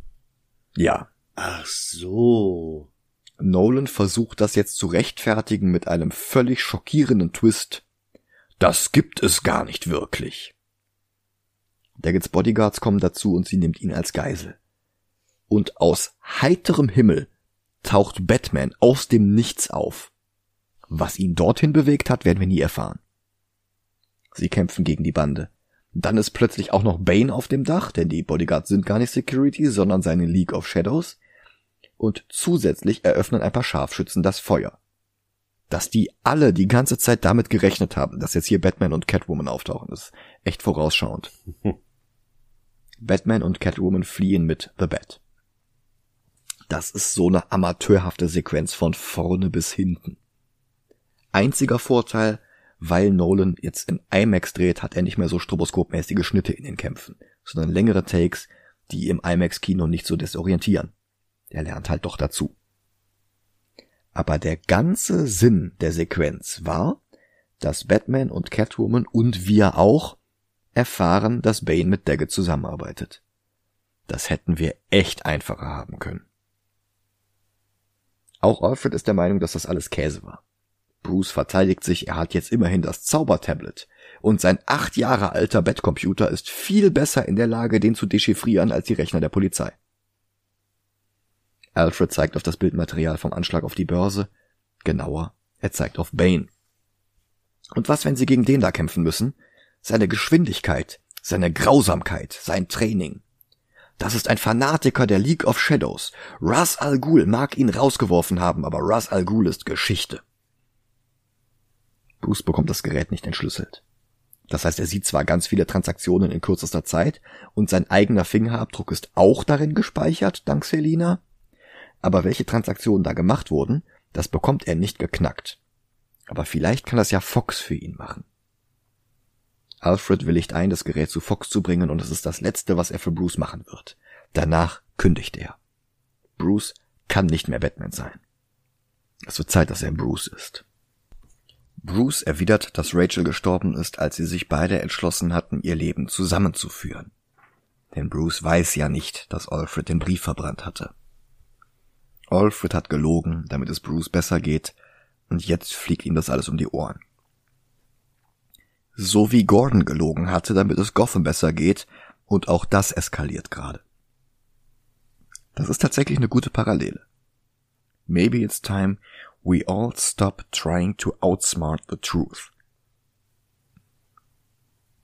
Alfred gesteht jetzt, dass Rachel Bruce einen Brief geschrieben hatte, in dem sie sich für Harvey entschied und dass er, Alfred, den Brief verbrannt hat. Er weiß, dass er Bruce damit verliert, aber er sieht es als den einzigen Weg, Bruce zu retten. Die beiden schreien sich übrigens nicht an, sondern bleiben leise. Beide haben Tränen in den Augen. Das finde ich gut. Das ist tatsächlich ein schöneres Ende für Alfred als der Herzinfarkt in Dark Knight Returns, als Wayne Manor abbrennt, aber natürlich ist es nicht das Ende. Aber es ist das Ende für Wayne Enterprises. Denn für die schockierende Auflösung von Banes Plan an der Börse braucht Bruce gar nicht Foxes Informatikkenntnisse. Foxes Tageszeitung reicht schon.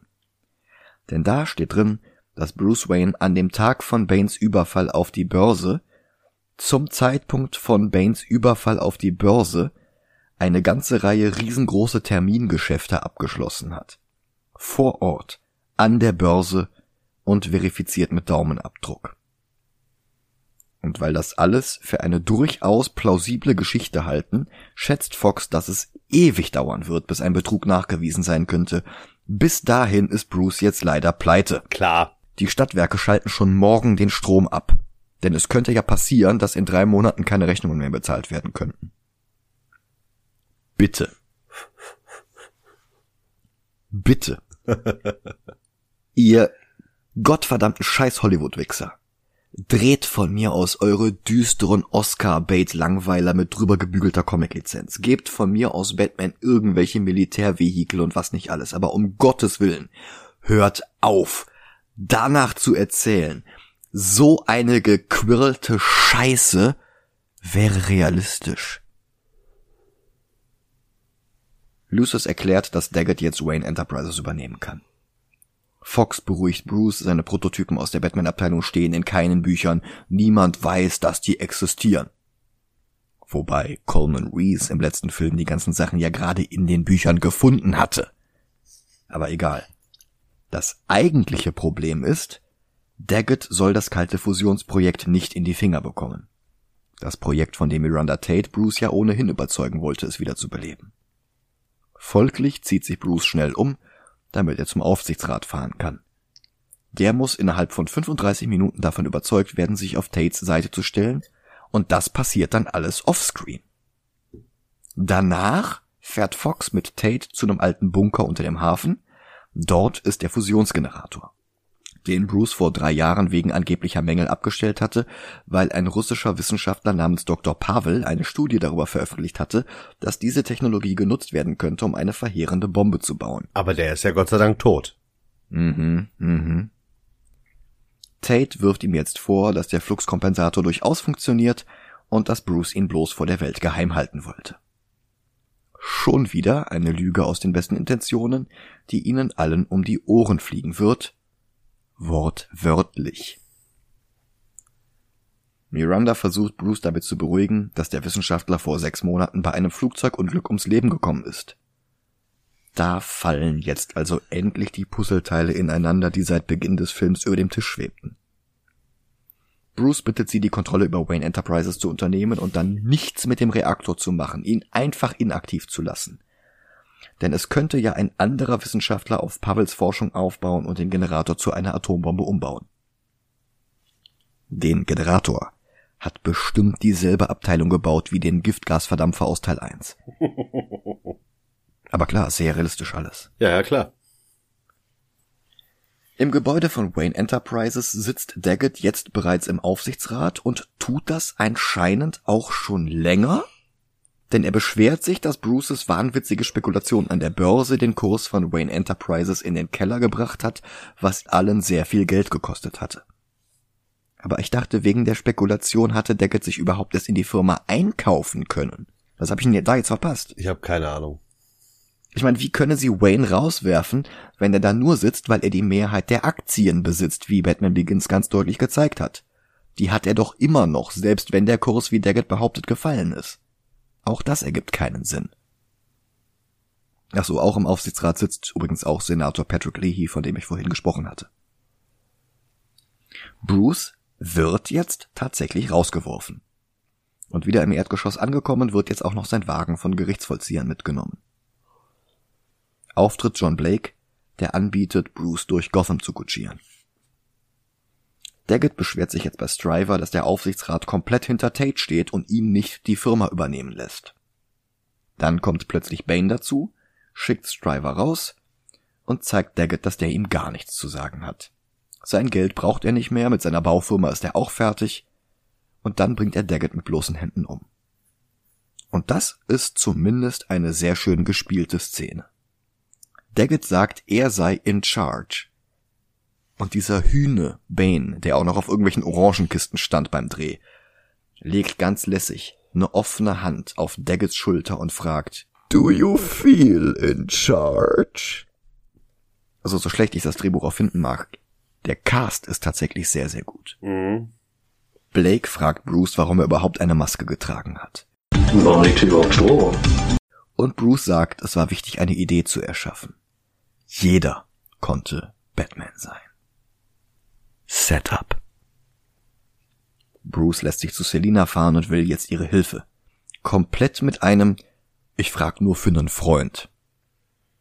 Und er bietet ihr an, ihr doch noch ein Clean Slate Programm zu besorgen, das gar nicht existiert, wenn sie Batman hilft. Blake besucht unterdessen Gordon im Krankenhaus. Man hat Daggets Leiche gefunden und das findet Blake interessant, denn sein Name ist auf diversen Genehmigungen, die Tunnel unter Gotham zu kartografieren. Kanalisation, U-Bahn-Tunnel, obwohl Bruces Vater doch ein Monorail-Schienennetz über der Erde gebaut hatte, statt einer U-Bahn. Gordon befördert ihn zum Detective und beauftragt ihn, Bane da unten zu finden. Bruce kommt nach Hause und Miranda wartet dort schon auf ihn. Sie verführt ihn. Dann stellt das Energieunternehmen Wayne Manor den Strom ab, einen Tag nach den ganz offensichtlich gefälschten Transaktionen. Als hätte Bruce seit Monaten keine Stromrechnung bezahlt. Das ist völlig absurd. Danach sitzen beide vor dem Kamin und Bruce findet eine Narbe auf ihrem Rücken. Es gibt Spekulationen, dass diese Narbe das Zeichen der League of Shadows sein könnte oder dass die Narbe dabei entstanden ist, als dieses Zeichen entfernt wurde. Und das ist durchaus möglich. Wahrscheinlicher ist wohl eher, dass die Narbe ihre Verletzlichkeit zeigen soll. In derselben Szene erzählt sie nämlich Bruce, dass sie nicht immer reich war, dass sie als Kind am Feuer sitzen musste. Oder es ist halt ein buchstäblicher Riss in ihrer Fassade und zeigt, dass da noch mehr Schichten unter der Oberfläche verborgen sind. Sie schlägt vor, mit Bruce durchzubrennen. Mit ihrem Flugzeug irgendwo hinzureisen und nicht mehr zurückzukommen. Das würde ihr wohl in den Kram passen. Aber Bruce lehnt ab, zieht sich im Keller um und fährt zum Treffen mit Selina. Er behauptet, das Clean Slate Programm zu haben, aber Selina müsse es sich erst verdienen. Sie soll ihn zu Bane bringen. Und sie sagt, ja, kein Problem. Läuft mit ihm durch ein paar U-Bahn-Tunnel bis zu den Bereichen, wo Banes Wachmänner patrouillieren. Bruce glaubt, das hat sie alleine rausgefunden und die Polizei sucht immer noch mit handgezeichneten Karten und Taschenlampen. Aber tatsächlich verrät sie ihn jetzt an Bane und sperrt ihn mit Bane ein. Cage Match, Baby. Sie behauptet, es war der einzige Weg, nicht umgebracht zu werden. Bane begrüßt Batman mit Mr. Wayne. und dann kämpfen die beiden unbewaffnet und brutal ohne Soundtrack im Hintergrund. Es gibt wenig Schnitte. Batman schreit und stöhnt bei jedem Schlag. Bane bleibt stumm. So ein bisschen wie ein Tennismatch zwischen Steffi Graf und Monika Seles. Albern ist es dann bloß wieder, sobald Bane den Mund aufmacht und mit dieser Kirmesboxerstimme redet. Bane ist Batman von Anfang an hoffnungslos überlegen. Der versucht es auszugleichen und löscht das Licht mit einem EMP. Aber Bane triumphiert. Oh, you think darkness is your ally, but you merely adopted the dark. I was born in it, molded by it. I didn't see the light until I was already a man. By then it was nothing to me but blinding. Und ja, das ist eine der größten Meme-Szenen geworden. Und nebenbei wird es auch immer wieder als Beweis angeführt, dass Bane nicht als kleiner Junge aus dem Gefängnis geklettert sein konnte. Denn er behauptet ja, er sah das Licht erst als Erwachsener. Ist bloß leider gelogen, wie wir gleich sehen werden. So wie die Narbengeschichten des Jokers. Bane besiegt Batman und damit nicht genug, er sprengt die Decke des Raums, in dem sie kämpfen. Was Batman nicht gemerkt hat, sie waren die ganze Zeit unter Lucius Foxes geheimem Lagerraum. Und jetzt können Banes Leute den plündern. Bane kommentiert das mit Ah, yes. I was wondering what would break first. Your spirit or your body. und dann packt er Batman wie im Comic und lässt ihn auf sein Knie herabschmettern. Batman ist am Ende. Bane nimmt ihm die Maske ab und geht. Aber der Film ist nicht mal zur Hälfte um. Selina Kyle will fliehen. Sie kommt bis zum Flughafen, schlägt sogar einen Streifenpolizisten K.O., aber dann steht sie vor Detective Blake mit einem physischen Ordner über all ihre Straftaten. Der übrigens auch nicht von einem Clean Slate Programm gelöscht werden könnte. Der wäre halt immer noch da. Und die Polizei könnte die Daten einfach alle manuell wieder digitalisieren, was das komplette Konzept dieses Clean Slate Programms auch ein bisschen witzlos macht. Ja, vor allem in Deutschland würde das gar nicht funktionieren. Ja, bei uns ist eh alles in physischen Akten. Ja, eben.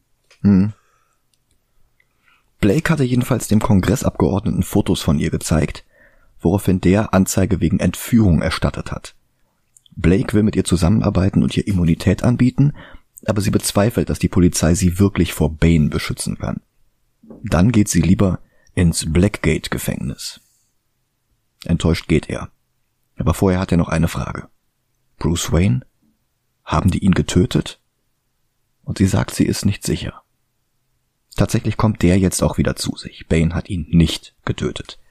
Der Tod ist es doch, was Bruce will. Nein, stattdessen ist er jetzt in dem legendären unterirdischen Gefängnis am anderen Ende der Welt. Keine Wärter, keine verschlossenen Türen, keine Einzelisolation, bloß kein Weg nach draußen. Und da muss ich schon wieder fragen, wie Nolan sich dieses an sich ziemlich coole Szenario im Alltag vorstellt. Also das wirkt im Film verdammt stark, aber wie soll das funktionieren? Keine Wärter heißt doch auch keine weiteren Angestellten. Wer kocht denn da das Essen? Und wenn's keiner tut, warum verhungern da nicht die Gefangenen? Dann habe ich mal eine Gegenfrage. War das vor etlichen Jahren nicht auch so in Australien? Also ich bin kein Historiker, ich bin kein Australien-Experte. Ja, ja. Aber ich nehme mal an, die werden da auch Ärzte gehabt haben. Die werden da auch irgendwie Kontakt zur Außenwelt gehabt haben. Ja. Aber ich, ich sag mal so, wenn die äh, sagen, hier, wir haben diese Pit, Mhm. ihr habt da das Nötigste, guckt, was er macht. Ja, aber Wer, wer, wer rauskommt, ist frei. aber ich meine, da gibt's einen Charakter, von dem sagen sie, dass der mal der Gefängnisarzt war. Ja. Wie hatte das denn ausgesehen, wenn seine Schicht geendet hat? Wie ist er denn zur Arbeit gependelt? Und wenn er auch da unten leben musste, wie wurde der denn bezahlt? Und welche Möglichkeiten hatte er sein Gehalt auszugeben? Ja, ja, aber vielleicht war das ja so, äh, weiß ich nicht, er war Arzt, war aber auch Verbrecher, sollte da rein, sollte ins Gefängnis und die haben ihm die Möglichkeit gegeben, ja, entweder ein normales Gefängnis oder da, wer weiß das. Also das sind so Fragen, die stelle ich mir gar nicht. Ja, ich glaube, das soll man sich auch gar nicht stellen, aber da bricht der Film halt ein Stück weit auseinander. Ich meine, das Ganze funktioniert eigentlich nur, wenn es einen Hinterausgang gibt. Ja, ja. Und das wir- wirft dann in die Frage auf, warum noch keiner der Gefangenen drauf gekommen ist, über den Hinterausgang zu fliehen. Nee, ich glaube, es gibt keinen Hinterausgang. Ich glaube einfach nur, dass es diese Pit ist. Aber vielleicht, vielleicht war es ja tatsächlich mal so, dass es da Wärter und alles gab. Nur äh, nachdem Bane da rausgekommen ist, äh, vielleicht nicht mehr. Ja, das heißt, er repariert jetzt auch keiner mehr die Duschen.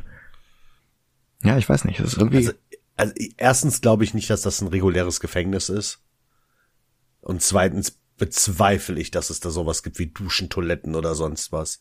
Ich glaube einfach nur, das ist ein Loch, wo die Leute reingeworfen werden. Hm. Naja.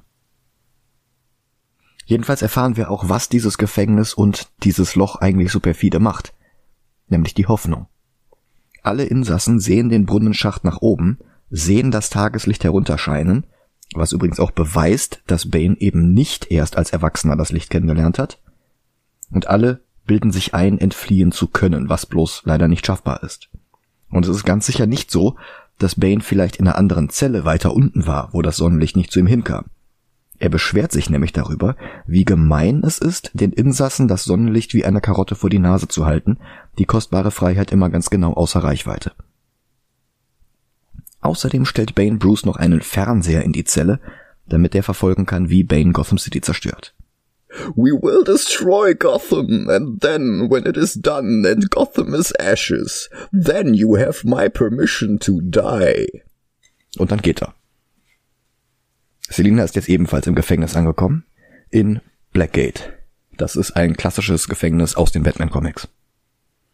Hier gibt es eine Cameo vom Schauspieler Wade Williams aus Prison Break. Auch hier spielt er einen Wärter. Und, das haben wir letztens gar nicht erwähnt, in Venom spielte er auch einen ganz am Ende, als Eddie zu Cletus geführt wird.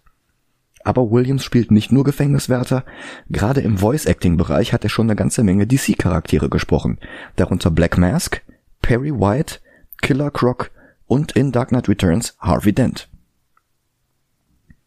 Miranda und Fox gehen zum Vorstandssitzungssaal und werden dort von Bane und seinen Leuten überrascht. Zusammen mit einem anderen Vorstandsmitglied namens Fredericks fahren sie zum Reaktor. Fredericks wird wie auch schon in Batman Begins von John Nolan gespielt, dem Onkel von Christopher und Jonathan und dem Vater der Kellnerin vom Anfang des Films. Blake, Foley und Gordon wissen nur, dass sie irgendwo in der Kanalisation verschwunden sind und Gordon gibt den Befehl, alle verfügbaren Cops von Gotham in die Tunnel zu schicken, um Bane auszuräuchern. Und dem Bürgermeister zuliebe eine Panik zu verhindern, nennen sie es eine Übung. Blake ist allerdings von dem Befehl ausgenommen. Er soll herausfinden, ob es im Mordfall an Daggett Spuren gibt. Batman wird in seiner Zelle von einem anderen Gefangenen gepflegt, er soll ja nicht sterben, bevor Gotham in Trümmern liegt. Der Schauspieler des anderen Gefangenen ist der Schotte Tom Conti, der 1984 mal für einen Oscar nominiert war. Ansonsten kennt man ihn vielleicht als Richter aus Pennington 2. Und nein, sein Charakter hat keinen Rollennamen außer Prisoner. Zusammen mit einem blinden Gefangenen in der Nachbarzelle weist er jetzt Bruce darauf hin, dass ein weiterer Sträfling versucht, aus dem Schacht zu klettern. Und der scheitert natürlich. Die beiden sind sich uneins, ob es überhaupt schon mal jemand geschafft hat oder ob das nur eine Legende ist. Aber der aus der Nachbarzelle sagt doch, das hat tatsächlich mal jemand geschafft, ein Kind, das hier unten geboren wurde. Bruce ist sich sicher, das muss Bane gewesen sein. World's Greatest Detective. Bane geht jetzt in die nächste Phase über. Er wartet, bis alle Polizisten in den Tunneln unter der Stadt sind. Dann bedroht er die Boardmembers, bis sie einwilligen, den Fluxkompensator einzuschalten. Dann lässt er den eingeflogenen Dr. Pavel an das Ding, damit der es zu einer scharfen Bombe umbaut. Was in wenigen Minuten passiert. Eine Nuklearwaffe, gebaut aus einem Generator, der ohne radioaktive Substanzen arbeiten sollte. Es wurde ja die ganze Zeit behauptet, es sei saubere Energie aus erneuerbaren Rohstoffen. Wie das Ding nuklear wird, das muss mir erstmal irgendwer erklären. Als er fertig ist, lässt Bane den Generator abbauen. Pavel rät davon ab, denn ohne externe Stromversorgung des stromerzeugenden Generators würde der radioaktive Kern, der nicht vorhanden ist, zerfallen, was innerhalb weniger Monate zur Explosion führen würde. Und Bane hat das mal ausgerechnet. Exakt fünf Monate. Und zwar auf die Sekunde genau. Sowas kann man gar nicht ausrechnen. Das ist, das ist Stoff aus einem Austin Powers Film. Das ist nicht ein realistischer Film, der so auch in der echten Welt funktionieren könnte. Hört auf, das immer wieder zu behaupten. Das ist genauso ein Unfug wie Batman und Robin. Es macht bloß weniger Spaß. Blake hat den Fahrer des Zementtrucks gefunden, der beim Überfall auf die Börse den Weg versperrt hatte. Wie er ihn ausfindig gemacht hat, erklärt der Film nicht, aber es gibt eine Romanadaption und laut der hat Blake ihn gerochen. Kein Witz. Johnny Blake ist ein Bluthund. Das ist so absurd. Er will den Fahrer festnehmen, aber der und einer seiner Kollegen greifen Blake an, der wehrt sich und am Ende sind beide Bauarbeiter tot. Blake sieht sich die Baustelle näher an und merkt, dass die gar keinen Beton durch die Gegend fahren, sondern Sprengstoff. Sprengstoff, den sie durch die Gegend fahren und den gleichzeitig Bane jetzt benutzt, um alle Eingänge in die Tunnel unter Gotham gleichzeitig zu sprengen. Und wir wissen, diese Tunnel, das ist ein Netz aus Kanalisation, U-Bahn-Schächten.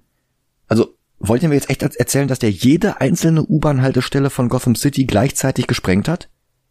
Hm. Das geht alles nicht auf.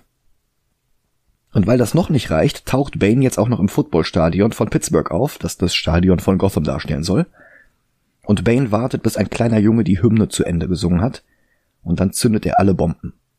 Auch der Bürgermeister wird in die Luft gesprengt in seiner Loge, und sogar das Footballfeld detoniert sauber reihenweise. Die Polizei ist unter der Stadt gefangen. Alle Polizisten, alle, der Film spricht das ausdrücklich aus, sämtliche Beamten des GCPD bis auf Foley, Blake und Gordon. Das scheint halt zu helfen, wenn man im Skript einen Namen bekommen hat. Und es gibt keine Möglichkeit da rauszukommen. Es gibt keine Notausgänge aus den U-Bahn-Tunneln. Und die können sich jetzt fünf Monate lang nicht aus einem verschütteten Eingang ausgraben. Das ist komplett abgeriegelt. Blake ahnt, dass Gordon im Krankenhaus nicht sicher ist und eilt dorthin. Aber Gordon hat sich schon selbst verteidigen können und er entlässt sich jetzt selbst. Auch die Brücken, die aus Gotham herausführen, werden gesprengt. Bane hält im Stadion eine Rede. Er holt die Atombombe dazu und nennt es das Instrument der Befreiung. Verzeihung, ich meine natürlich Das Instrument der Befreiung. Die Nationalgarde beobachtet das Ganze und stellt per Satellit fest, dass die Strahlung um die Bombe herum erhöht ist. Dann kommt noch Dr. Pavel dazu, der allen die Bombe erklären kann und der erklären kann, dass er der einzige Mensch auf der ganzen Welt ist, der die Bombe entschärfen kann, woraufhin Bane ihm den Hals rumdreht. Dann erklärt er, wie das jetzt funktioniert. Die Bombe hat einen Radius von sechs Meilen. Aber sie ist auch mobil. Sie wird ab jetzt durch Gotham kutschiert und die Identität des Menschen, der sie auslösen kann, ist geheim. Aber das ist alles gut. Er will die Stadt den Menschen zurückgeben. Aber Vorsicht, wenn sich jemand einzumischen versucht oder wenn jemand versucht, die Stadt zu verlassen, dann geht die Bombe hoch. Und wir gehen alle mit. Bane ruft den Ausnahmezustand aus. Einer seiner Handlanger trifft sich auf einer Brücke mit einem Soldaten und sagt ihm, dass der jetzt darauf aufpassen muss, dass niemand die Stadt verlässt. Denn wenn jemand die Brücke überquert, wird die Bombe hochgehen. Der Soldat glotzt mit offenem Mund. Am nächsten Tag fährt Bane nach Blackgate und hält eine weitere Rede. Dabei zerreißt er ein Foto von Harvey Dent. Ja, weil wenn man ein Foto von Harvey Dent in der Mitte durchreißt, dann ist das schon wieder symbolisch. Haha. Er liest die Rede vor, die Gordon für den Anfang des Films geschrieben hatte. Sorry, dass ich lache. Aber wie hat er das denn durchgerissen? Der, also vertikal oder horizontal? horizontal wäre sehr witzig. Das wäre wirklich lustig gewesen, ja. Ich bin Four-Face.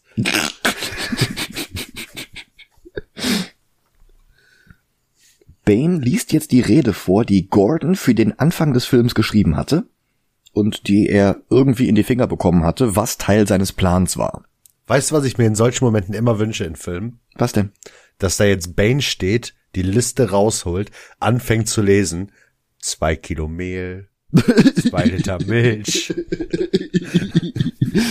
Ja, oder dass der einfach Gordons Schrift nicht lesen kann oder sowas. Was steht da? Was aus auch kein wäre, er ist ja kein ähm, Amerikaner.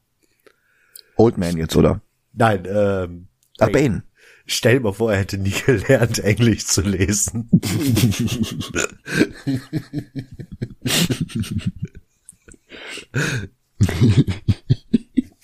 das wäre so witzig. Ähm, auch lustig. Er beweist überhaupt nicht, dass das wirklich eine Rede von Commissioner Gordon ist, dass, dass Gordon das wirklich selbst geschrieben hat. Das reicht, dass er jetzt sagt, ja, das hat übrigens Gordon geschrieben, und dann liest er vor, dass Dent der wahre Mörder ist, und alle glauben's ihm. Source? Trust me, dude. Ich meine, ist Gotham City Facebook oder was?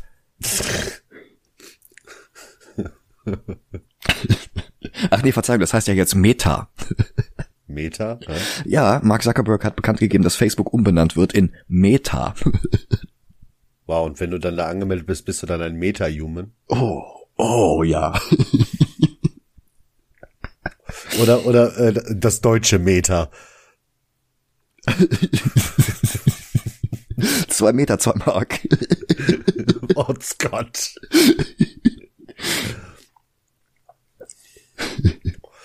Aber dann weißt du ja, wie groß so ein Zuckerberg ist, ne? Ein Meter. Oh, ja. Meter hoch. Was, was hat der denn mit so Einheiten? Meter, Instagram, Oh ja. Das hat er ja nur gekauft. äh, zu was wird denn dann WhatsApp? Grad? Äh, ja, möglicherweise. Fahrenheit. Uh. Blake glaubt sofort, dass Bane recht hat und wirklich Gordon die Rede geschrieben hat und er verzeiht Gordon die Lüge nicht. Und Gordon gibt alles zu, versucht sich rauszureden und ich muss sagen, Oldman ist wieder mal großartig und Gordon Levitt ist es auch. Mhm. Bane behauptet, er gebe die Stadt zurück. To you, the people. Fun Fact. Dasselbe behauptete Donald Trump vier Jahre später in einer Rede. Das, das ist so ein bisschen lächerlich, oder? Ja. Weißt du, was ich gerne hätte jetzt gerade, wo wir Was schon denn? bei Gary Oldman sind? Gary Oldman Logan. Oh Gott.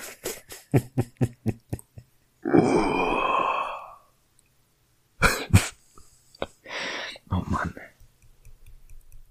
Bane sprengt ein Tor des Gefängnisses und seine Leute stürmen das Gebäude und befreien alle Gefangenen. Das ist halt der Sturm auf die Bastille, der die französische Revolution halt auch in Tale of Two Cities auslöst.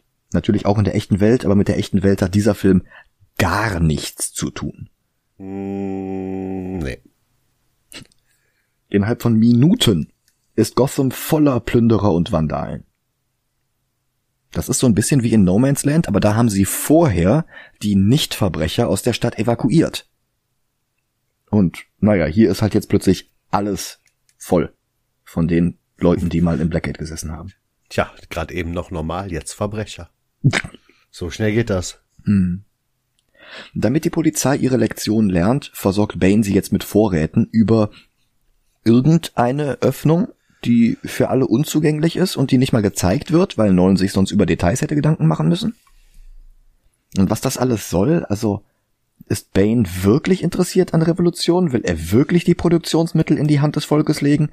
Ist das wirklich A Tale of Two Gotham Cities? Natürlich nicht. Die Begründung ist viel haarsträubender. Gotham ist Bane zu sauber geworden. Es gibt zu wenig Verbrechen.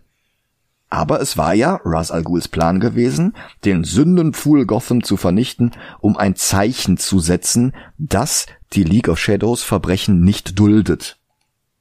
Und Bane und seine Partnerin wollen diesen Plan jetzt in die Tat umsetzen, nachdem Batman den letzten Anlauf verhindert hatte. Aber dazu muss Gotham erst wieder voller Verbrechen sein, sonst geht's nicht. Sonst gilt's nicht. Dass dieser ganze Murks völlig unlogisch ist, kümmert Nolan nicht. Ich meine, warum sucht sich Bane keine andere Stadt aus? Warum lässt er Gotham nicht einfach so frei von Verbrechen, wenn es ihm nur darum ging, das Verbrechen auszumerzen? Und es erinnert uns vor allen Dingen noch einmal daran, in welchen wichtigen Knackpunkten bereits Liam Neesons Ras Al Ghul vor zwei Batman-Filmen von seiner Vorlage abwich. Comic Ras hat das Ziel, die Erde zu retten. So ein bisschen wie Thanos. Die falschen Methoden halt. Er sagt, es gibt zu viele Menschen und die kümmern sich nicht um den Planeten, der ihnen Leben gibt. Und hier ähm, will er Verbrecher bestrafen und wenn er dazu erstmal Verbrechen schaffen muss, indem er Falcone unterstützt, dann ach, das ist alles Schwachsinn. Genau wie das nächste. Bruces Zellengenosse erklärt, dass vor ein paar Jahren eine Pestepidemie durch das Gefängnis fegte. Und Bane hat sich angesteckt. Der blinde Zellennachbar war damals noch der Gefängnisarzt. Und nachdem andere Bane angegriffen hatten, hat der Doktor versucht, ihn zu heilen. Aber seitdem hat Bane rund um die Uhr starke Schmerzen. Und dann sagt dieser Gefängnisarzt einen völligen Nonsenssatz, den alle irgendwie akzeptieren. The mask holds the pain at bay. Die Maske hält den Schmerz zurück. Ja, zum Teufel, wie denn?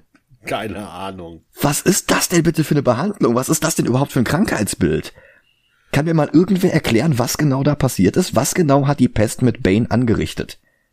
Was genau stammt von den Verletzungen nach dem Angriff? Und warum hat er nach der Behandlung durch den Arzt mehr Schmerzen als vorher? Vielleicht hatte die Pestratte noch im Mund und die darf nicht raus oder so. Wie zur Hölle kann ihm die Maske dabei helfen, keine Schmerzen zu haben?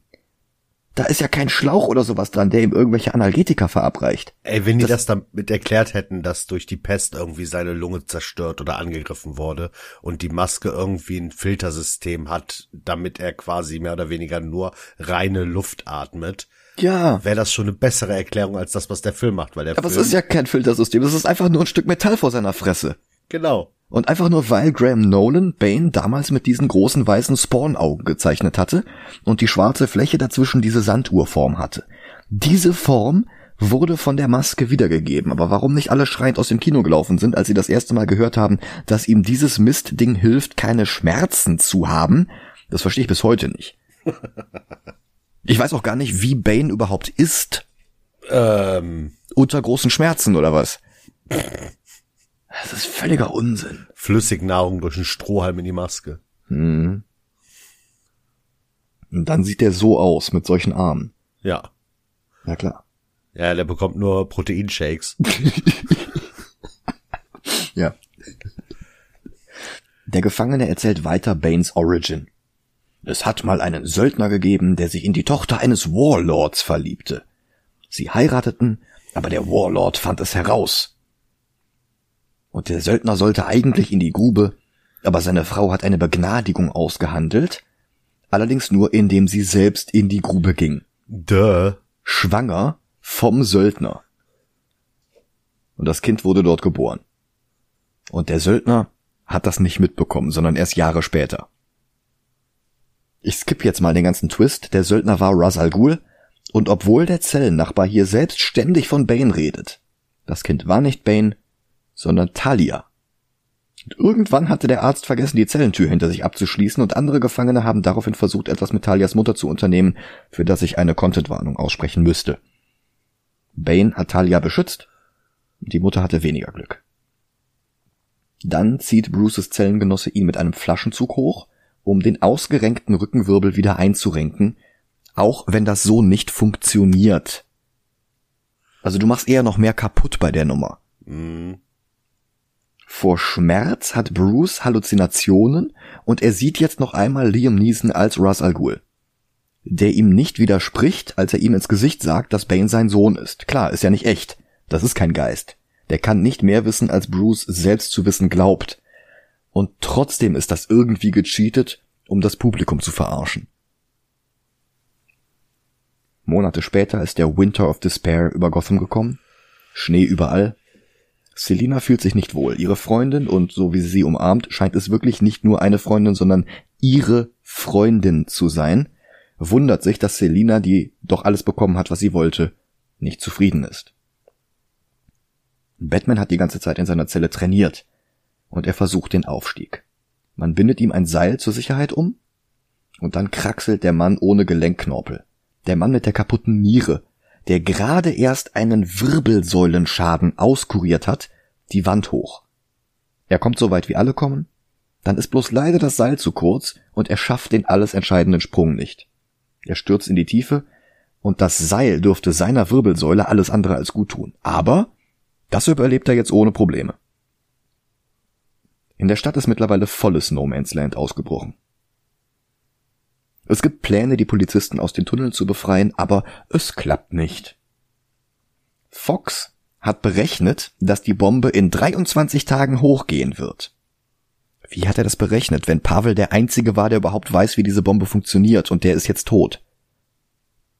Naja. Bruce startet noch einen Fluchtversuch, wieder stürzt er und erinnert sich an seinen Vater. Why do we fall? Der Arzt aus der Zelle nebenan rät Bruce, das Seil wegzulassen. Damit er um sein Leben fürchtet und dadurch noch weiter springt. Also sinnvoller wäre zu sagen, damit das Seil ihn nicht zurückhält, aber nein, es muss jetzt wieder der Bogen geschlagen werden zur Furcht aus dem ersten Film. Bruce versucht es und es klappt, sogar ohne Anlauf. Batman ist aus der Grube wiedergeboren. Wiedergeboren wie Lazarus. Was diesen Knast zu Nolans Version der Lazarus-Grube macht, denn Comic-Elemente gehen gar nicht, aber schlechte Punts gehen immer. Er zieht sich hoch und findet sich in einem fremden Land wieder, ohne zu wissen welches. Er spricht die Sprache nicht, hat keinen Ausweis, kein Geld. Es wäre interessant zu erfahren, wie er wieder zurück nach Gotham kommt, aber der Film zeigt es nicht. Nach fünf Monaten Folterknast, nach acht Jahren Gehen am Stock, nach all dem muss dann jetzt plötzlich wieder die Begründung herhalten, ja, weil er Batman ist. Aber ich kann dir sagen, wie er nach Gotham gekommen ist. Der Film hat uns nämlich einen Hinweis gegeben im Titel. The Dark Knight Rises. Der dunkle Ritter reist. Wow. Wenn Nolan schlechte Punts kann, dann kann ich das auch. In Gotham hält Bane jetzt Schauprozesse. Mit Scarecrow als Richter. Angeklagt ist gerade Striver. Und er wird der Stadt verwiesen. Exil. Er muss es nur über den zugefrorenen Fluss schaffen. Aber er bricht ein. Während des Prozesses sieht man Bane übrigens häkeln. Weil Nolan uns damit sagen will, dass Bane Madame Defarge ist aus Tale of Two Cities. Die hatte die Revolution angefeuert und auch ständig gehäkelt. Allerdings hat sie Namen gehäkelt in das Muster hinein. Namen von Personen, die der Revolution noch zum Opfer fallen sollten. Bane häkelt einfach nur der Anspielung willen. Und das, obwohl es ihm sowieso nicht um die Revolution geht, wie wir schon festgestellt haben. Gordon versucht, Foley dazu zu bewegen, mit ihm zusammen Bane anzugreifen, weil Gordon nur Bane selbst zutraut, den Auslöser zu haben.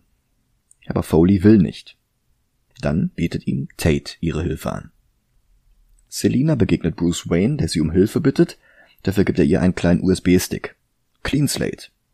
Dafür muss sie ihn aber zu Fox bringen, um die Stadt zu retten. Gordon gibt Tate einen Geigerzähler. Es gibt drei Trucks. Einer von ihnen hat die Bombe und Bane macht so ein, gigantisches Hütchenspiel damit. Mit dem Geigerzähler wollen sie ermitteln, welcher von den Trucks der richtige ist. Aber Banes Leute schnappen sie und machen ihnen denselben Prozess wie Striver. Gordon wird zum Tod verurteilt, Tod durch Exil. Das ist auch so ein bisschen wie im ersten Judge Dredd, wo die aus der Stadt verbannt werden, aber mhm. da kommen wir erst nächstes Jahr zu. Fox und Tate warten noch auf ihren eigenen Prozess. Noch im Gerichtsgebäude stößt Bruce zu ihnen. Sie haben nur noch zwölf Stunden, um die Bombe zu entschärfen. So präzise lässt sich nämlich die Halbwertzeit einer radioaktiven Substanz ermitteln, die eigentlich gar nicht in dem Reaktor sein kann. Ach und noch was? Dass der Film jetzt eine tickende Zeitbombe hat, damit Batman sich anstrengen muss, okay. Aber der Film hat überhaupt keine Idee, wie Bane die Kontrolle über die Stadt behalten will, wenn die Bombe erstmal hochgegangen ist. Denn sechs Meilen Radius, das sind gerade mal zehn Kilometer, das ist mein Radweg zur Arbeit. Ich sag mal, danach steht ein großer Teil der Stadt noch. Was passiert dann dort? Bis die Überlebenden am Fallout verstorben sind, dauert das Jahre. Und Bane hat dann auch kein Druckmittel mehr, um zu verhindern, dass Leute in die Stadt hineinkommen. Die ganzen Brücken. Da können dann alle Leute rüber. Das einzige, was Bane hat, ist diese Bombe und die geht gleich hoch, damit Batman Zeitdruck hat und der Film spannender wird. Fox sagt, er könne das Signal des manuellen Auslösers blockieren, aber dafür braucht er den EMP aus The Bat.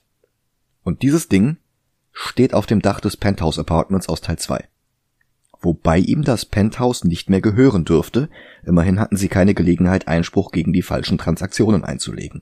Und selbst wenn, in Gotham tobt die Anarchie.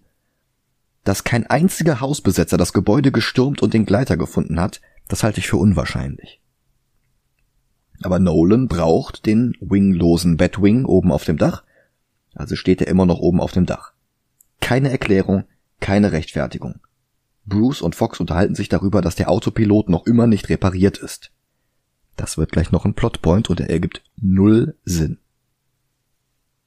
Gordon und seine Leute gehen über das Eis, ohne einzubrechen. Dann findet er eine Magnesiumfackel. Mit der soll er das Benzin entzünden, das zu seinen Füßen verspritzt ist, denn brennendes Eis bleibt bekanntlich länger fest, wenn man darauf steht. Gordon macht es und das Benzin entzündet wie eine Lunte ein gigantisches Fledermaussymbol. Ich glaube, Batman war gar nicht drei Wochen unterwegs zurück nach Gotham. Der hat nur zwei Tage gebraucht und den Rest der Zeit hat er mit Malen verbracht. Die Fledermaus gibt den Leuten wieder Hoffnung. Und Batman gibt Gordon wieder Hoffnung. Und den EMP, mit dem er das Signal des Auslösers blockieren kann, wenn er in der Nähe ist, gibt Batman ihm auch. Blake versucht, die anderen Polizisten zu befreien, aber ein Söldnertrupp hält ihn auf. Angeführt werden die von Christopher Judge aus Stargate, in den neuesten beiden God of War Spielen spricht er außerdem Kratos. In den Credits heißt er Mercenary Security Nummer 4. Batman rettet Blake und zusammen befreien sie ein paar tausend glatt rasierte Polizisten aus den Tunneln. Catwoman darf sich den Batpod ausleihen, um Batman zu helfen, die Ausgänge aus der Stadt zu öffnen, aber sie sagt, sie will damit aus Gotham fliehen. Sie schlägt Batman vor sogar Sie schlägt Batman sogar vor, er könne ja mitkommen. Er könne sich in Sicherheit bringen, aber er will nicht. Er hat jetzt eine Armee. Sie öffnet dann den Tunnel im Süden der Stadt, danach zögert sie, wir sollen jetzt denken, dass sie tatsächlich einfach wegfährt. Bane fährt mehrere Tumbler plus schwer bewaffnete Leute auf und Batman kommt mit The Bat vorbeigeflogen. Das Startsignal. Die Armee der Polizisten prügelt sich jetzt mit dem Prekariat und ausnahmsweise sind die Cops mal die Guten. Batman selbst kämpft ein weiteres Mal gegen Bane, diesmal am helllichten Tag. und sein Kostüm ist nicht für den helllichten Tag gedacht. Aber es ergibt halt innerhalb der Story schon Sinn, weil Bane ja im Dunkeln im Vorteil war. Blake nutzt Waisenkinder, um die Stadt zu evakuieren. Sie sollen von Tür zu Tür ziehen und den Leuten sagen, dass sie durch den Südtunnel fliehen können. Dann sollen alle in einen Schulbus steigen und mit ihm zusammen die Stadt verlassen. Batman hat im Gefängnis gelernt, was Banes Schwachstelle ist und er greift die Pestmaske an. Und dann fängt er wieder mit seiner Einschüchterstimme an. Ich habe da mal einen Artikel gefunden, der sich ansieht, wie Batmans Stimme in den Comics beschrieben wurde. Dass man sie nicht hören kann, ist ja klar. Da fielen Begriffe wie kalt, spöttisch, ruhig, aber hart. 96 war sie das erste Mal tief und rau. Hier ist es wieder ein bellendes Krümelmonster. er verlangt von Bane, ihm zu sagen, wo der Trigger ist. Und jetzt kommt der große Twist. Bane war gar nicht das Kind von Ra's al Ghul, das aus dem Gefängnis geflohen ist. Tate war die ganze Zeit Talia. Sie, hm. Sie wollte den Plan ihres Vaters vollenden und gleichzeitig den Mörder ihres Vaters töten. Das ist kein schlechter Twist, auch wenn das Setup wirklich unfair war. Wobei ich mich auch mehrere Sachen frage. Wenn sie im Gefängnis groß wurde, wann und wie erfuhr sie von der League of Shadows, die in den Söldnertagen ihres Vaters noch gar nicht gegründet war. Von der Mutter kann sie es also nicht wissen. Sie sagt zwar, sie fand ihren Vater, aber wie hat sie das geschafft? Woher wusste sie überhaupt, wo sie suchen sollte, noch dazu, ganz ohne Geld, ohne Kontakte, ohne Benimmregeln außerhalb eines Supergefängnisses. Selbst wenn sie das alles hätte, die Welt ist verdammt groß. Was ich auch gerne wissen möchte, ist, wie wurde sie dann Vorstandsmitglied bei Wayne? Und warum der Deckname Miranda Tate? Das weiß doch eh niemand, dass Ras eine Tochter hatte. Der Name Talia sagt niemandem was, außer Leuten, die die Comics kennen. Innerhalb der Welt des Films ist es völlig unnötig, dass sie sich Miranda nennt. Was soll das? Also ich meine, klar, der, der will uns Zuschauer in die Irre führen, aber welchen Sinn hat dieser Deckname in der Welt des Films? Ich kann es nicht beantworten. Nee, ich auch nicht. Und wir erfahren jetzt auch, nicht Bane hatte die ganze Zeit den Auslöser, sondern sie. Und sie drückt ihn. Aber keine Explosion. Gordon hat gerade eben schnell genug den richtigen Truck ausgemacht und mit dem EMP den Auslöser blockiert, wobei der Countdown zum Zerfall sowieso nur noch elf Minuten hat. Blake versucht den Bus mit den Weisen über die Brücke zu bringen, statt durch den Südtunnel, aber ein Polizist von außerhalb will ihn nicht durchlassen, aus Angst, dass das die Bombe auslösen würde. Der Polizist draußen wird gespielt von Desmond Harrington, der hat schon mit Luc Besson gedreht und hatte Hauptrollen in The Hole, Wrong Turn und Ghost Ship. Hier hat er nicht mal einen Rollennamen, in den Credits ist er als Uniform gelistet. Talia nimmt die Sache jetzt selbst in die Hand. Sie verabschiedet sich von Bane und trägt ihm auf, Batman nicht zu töten. Er soll erst die Detonation der Bombe erleben und wissen, dass er gescheitert ist. Dann fährt sie mit einem seiner Leute mit dem Tumbler los und erschießt dabei zahlreiche Polizisten, darunter Foley. Off-Camera. Man sieht ihn einfach tot da liegen. Es war wohl eine Sterbeszene gedreht, aber die war zu brutal und dann hätte der Film kein PG-13-Rating bekommen und hätte höchstens die Hälfte eingespielt. Reshoots gab's aber auch keine, also bekommt der Charakter, der jetzt den halben Film aufgebaut wurde, noch nicht mal ein respektvolles Ende. Batman windet sich vor Schmerzen am Boden und Bane ist jetzt doch kurz davor, ihn zu töten, wird dann aber von Catwoman mit den Maschinenpistolen, die Batman natürlich auf dem Bedpot installiert hat, erschossen. Sie ist doch zurückgekommen. Batman tötet zwar nicht, aber die langweiligen Klischees der Hollywood-Actionfilme aus den 80ern erfordern, dass die Bösen am Ende sterben, und dafür braucht Nolan jetzt Catwoman, damit Batman sich nicht selbst die Handschuhe schmutzig machen muss. Und ja, das war gerade auch schon das wenig glorreiche Ende von Bane. Nach all diesem Build-up über fast zweieinhalb Stunden wird er einfach von hinten erschossen. Wir bekommen nicht mal seinen letzten Atemzug mit. Auch das ist nicht sehr respektvoll. Außerdem spricht es Bände über die Entwicklung von Catwoman in den Live-Action-Filmen bis hierhin. Miss Kitka war bei der Planung von mehreren absurden Todesfallen beteiligt, hat aber selbst niemanden getötet. Michelle Pfeiffer, Selina Kyle, hat darauf geachtet, dass die Sicherheitsmänner das Kaufhaus verlassen, bevor sie es in die Luft springt. Sie war schockiert, als der Pinguin die Eisprinzessin vom Dach warf, und sie rächte sich am Ende bloß an Shrek. Hathaway ballert sich hier durch den Film wie Rambo und erschießt Bane von hinten. Ich vermute, Zoe Kravitz läuft im nächsten Batman-Film dann einfach mit zwei Maschinenpistolen durch Gotham City. Talia hat die Bombe erreicht und steigt während der Fahrt vom Tumblr in den Truck um. Blake riskiert es jetzt. Er geht über die Brücke. Harrington befiehlt, auf den Boden vor Blakes Füßen zu schießen, aber der geht immer weiter. Und Harrington lässt die Brücke sprengen. Blake brüllt ihm zu, dass die Bombe sowieso hochgehen wird. Indem er sie nicht hat fliehen lassen, hat Harrington ihr Todesurteil unterzeichnet. In diesem Moment stirbt Blakes Vertrauen in die Polizei. Nach all diesen ganzen Szenen sind es immer noch 10 Minuten und 38 Sekunden auf der Countdown-Uhr. Das waren alles nur 22 Sekunden. Irgendwer hat das mal gecheckt. Ab jetzt oder irgendwie ab, wenn nur noch fünf Minuten eingeblendet werden, ab dann ist das wohl einigermaßen Echtzeit. Aber bis hierhin ist es das halt überhaupt nicht. Die einzige Ausnahme, wo so ein Countdown zu Recht länger ist, als er eigentlich ist, ist bei Dragon Ball. Das ist die einzige Ausnahme, die ich akzeptiere. Äh, hier der längste Kampf ist ja Son Goku gegen Freezer. Aha. Der geht ja irgendwie vier Stunden oder so. Und Freezer sagt vor dem Kampf irgendwie, in fünf Minuten wird der Planet zerstört werden. Die sagen aber vorher, als äh, alle noch da sind und nicht nur Son Goku und Freezer, dass die beiden schneller kämpfen, als äh, das normale Auge sehen kann. Ah, das heißt, wir sehen das quasi in Zeitlupe, was da passiert. Genau, der, das sind quasi nur diese fünf Minuten, aber weil die halt so schnell sind, sieht das, ne? Hm. So, das ist die einzige Ausnahme, die ich akzeptiere. Oder von mir aus auch Flash. Am Anfang der Staffel äh, ge- kriegen die noch äh, zehn Minuten und trotzdem sind das 20 Folgen oder so. Würde ich auch akzeptieren. Ja, der darf aber natürlich nicht mit Iris oder so interagieren. Ja, doch, der kann ja äh, Leute quasi, also in der Serie zumindest durch Berührung, auch in seine Speed Force ziehen. Ach so, ja, ja, stimmt. Batman hat jedenfalls keine Speed Force. Er steigt wieder in The Bat und fliegt los, verfolgt von Talias Leuten. Ich habe auch ein Bett hier. Ja, ich steige auch gleich ins Bett, ja. Blake befiehlt den Kindern und dem Waisenhausleiter zurück in den Schulbus zu steigen, obwohl die Brücke nicht mehr befahrbar ist. Und Batman, der ja nicht mehr tötet, wird jetzt von hitzesuchenden Raketen verfolgt und lenkt sie in Talias Leute hinein.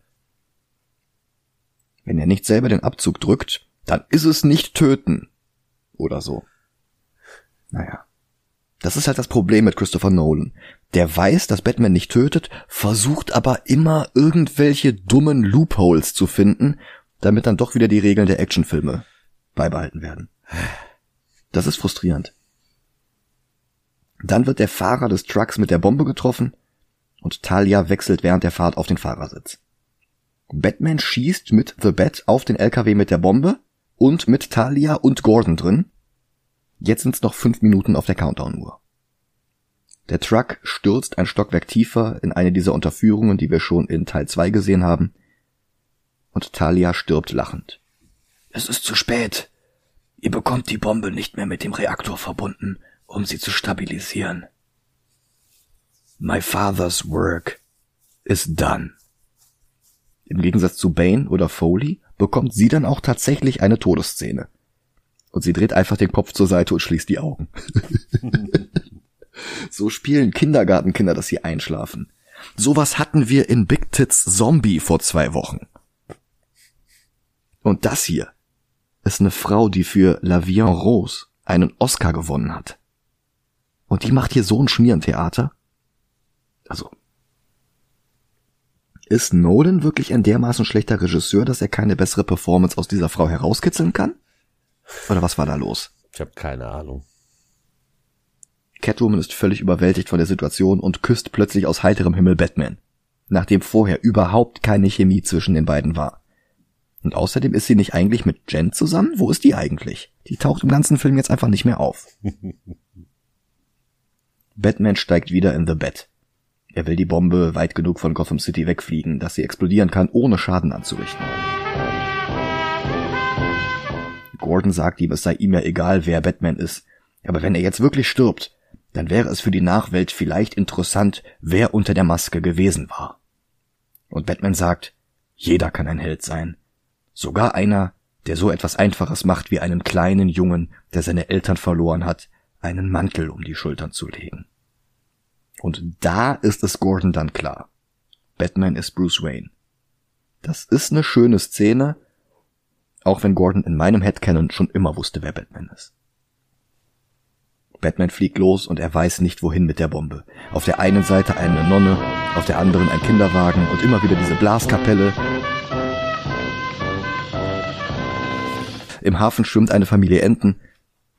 Ach nee, der Film ist ja realistisch. Er fliegt also einfach nur los zum offenen Meer von der Stadt weg. Wir sehen ihn im Cockpit weit von der Stadt entfernt. Dann tickt der Countdown die letzten fünf Sekunden runter und die Bombe explodiert in einem Atompilz. Der nukleare Fallout wird zur Stadt hinübergeweht und alle sterben. Ach nee, doch nicht. Da ist es dann doch nicht mehr realistisch. Die Stadt atmet auf, Blake wirft seine Dienstmarke von der Brücke und über allem liegt Gordons Grabrede für Bruce Wayne. Und für diese Rede liest er dann einfach eine komplette Passage aus Tale of Two Cities mit dem Buch in der Hand, damit wirklich alle merken, worauf Nolan hier den ganzen Film über angespielt hat. Bei der Beerdigung sind nicht viele. Gordon, Blake, Fox und Alfred, der in Tränen ausbricht, weil er glaubt, versagt zu haben. Michael Caine ist ein erstaunlich rechter Brexit-Befürworter, aber halt auch ein verdammt großartiger Schauspieler. Er drückt nicht einfach nur ein paar Tränen raus, man spürt den Schmerz richtig. Gordon versucht Blake zu überreden, zur Polizei zurückzukehren, aber Blake sieht sich nicht mehr in diesen herkömmlichen Strukturen mit all ihren Grenzen. Alfred wird Alleinerbe, das Haus geht an Gotham City über als neues Waisenhaus und Blake erbt auch etwas. Die Sachbearbeiterin findet ihn nicht im System, bis er seinen vollen Namen preisgibt. Und wie mag er wohl heißen? Richard Grayson? Jason Todd? Tim Drake? Nein. Er heißt Robin. Robin John Blake. Äh. Weißt du, wenn sie ihn den, den ganzen Film über Richard genannt hätten mhm. und die äh, Richard Blake, sagen wir mal Richard Blake, aus dem Grund, weil Richard erwachsener klingt als Dick, sind wir mal ehrlich. Mhm. Und Blake hat er angenommen, weil er nicht die ganze Zeit mit den Flying Graysons verbunden werden wollte. Punkt. Mhm. Boah. Nolan musste Christian Bale versprechen, dass Dick Grayson nicht im Film ist. Warum? Sonst hätte Bale die Rolle nicht gespielt. Warum? Weil Robin für ihn Burt Ward ist. Weil Robin für ihn Chris O'Donnell ist. Und das ist nicht hart und edgy und realistisch.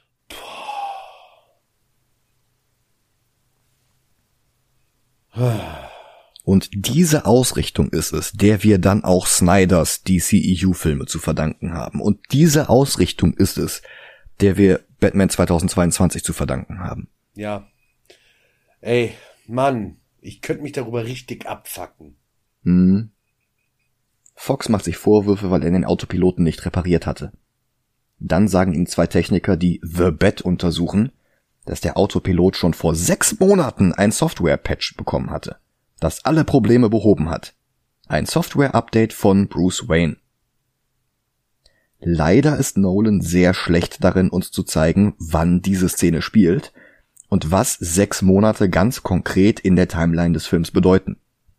Was die Frage aufwirft, wann Bruce Wayne das gemacht haben soll. Der hat The Bat bekommen, unmittelbar bevor Bane seinen Angriff auf die Börse gestartet hatte. Von da an ging es zack, zack, zack, zack, zack. Und dann war er schon im Gefängnis. Dann kam er wieder zurück. Und sie sagen dann sogar noch, der Autopilot ist immer noch defekt. Und jetzt hat er es plötzlich als Update irgendwie so hingekriegt, bevor er die Bombe weggebracht hat. Ja. Gordon berührt ein letztes Mal das Bettsignal. Robin findet in der Tasche Anweisung, wie er in die Batcave kommt. was impliziert, dass er der nächste Batman wird. Aber den sehen wir natürlich nie in Action. Es wäre interessant, wenn Joseph Gordon-Levitt als Batman in Flashpoint auftauchen würde, aber damit ist wohl eher nicht zu rechnen. Ja. Einen Epilog gibt es noch. Alfred macht Urlaub in Florenz und trinkt seinen traditionellen Fernet Branca. Am Tisch gegenüber sitzt Bruce Wayne mit Selina Kyle. Bruce und Alfred nicken sich zu. Wie Bruce überlebt hat? Guck mal im Nachspann. Es ist wirklich frustrierend, weil es eigentlich alle Beteiligten besser können. Und weil hier und da ja sogar wirklich noch Potenzial durchscheint, vor allem was die schauspielerischen Leistungen angeht. Aber Nolan war scheinbar einfach nicht interessiert an einer wirklich guten, überzeugenden Geschichte. Er war nicht interessiert an richtigem Tiefgang. Nicht interessiert an diesen Figuren, nicht an der Welt, die er hier aufgebaut hat. Die meisten Personen haben ja noch nicht mal Rollennamen, sondern heißen Mayor, Doctor, Prisoner oder Security Chief. Uniform. Das sind keine Charaktere, das sind Funktionen im Skript. Und ich weiß nicht, ob das nur ich so sehe, aber ich finde das auch respektlos den Schauspielern gegenüber, die all diese Rollen spielen. Die Handlung ist die sehr unglaubwürdige Schnur, an der ein paar Setpieces wie Perlen aufgereiht werden, dazu ein bisschen Alibi-Parallelen zu viktorianischer Literatur, damit Akademiker sucht die Anspielung spielen können, und fertig ist das Ding. Gerettet wird der Film wieder mal durch ein paar hervorragende Performances, auch wenn Hardy und Cotillard neben einigen sehr guten Szenen auch ein paar richtig miese Takes produziert haben, allen voran Talias Tod. Und die Krachbumm-Action, die Nolan wieder mit IMAX-Kameras eingefangen hat, kann sich tatsächlich sehen lassen, bringt bloß alles nichts, wenn die Zahnräder nicht ineinander greifen. Ra's al Ghul hatte Gotham zerstören wollen, weil es die Stadt mit den meisten Verbrechen war. Und Talia und Bane wollen jetzt den Plan vollenden. Und dazu machen sie Gotham absichtlich wieder zu dem Sündenpfuhl, der die Stadt zehn Jahre früher mal gewesen war, weil sie mittlerweile zu sauber und verbrechensfrei geworden ist. Das ist unlogisch. Nolans Twists sind für sich genommen toll, aber er bereitet sie sehr unfair vor. Und von dem Robin Reveal bekomme ich Zahnschmerzen. Macht aber alles nichts. Die Mitternachtsvorführung im IMAX-Kino in New York City war schon sechs Monate vor Kinostart ausverkauft. Rises wurde der erfolgreichste Teil der Trilogie und der erfolgreichste Batman-Film bis heute, sogar noch erfolgreicher als Joker.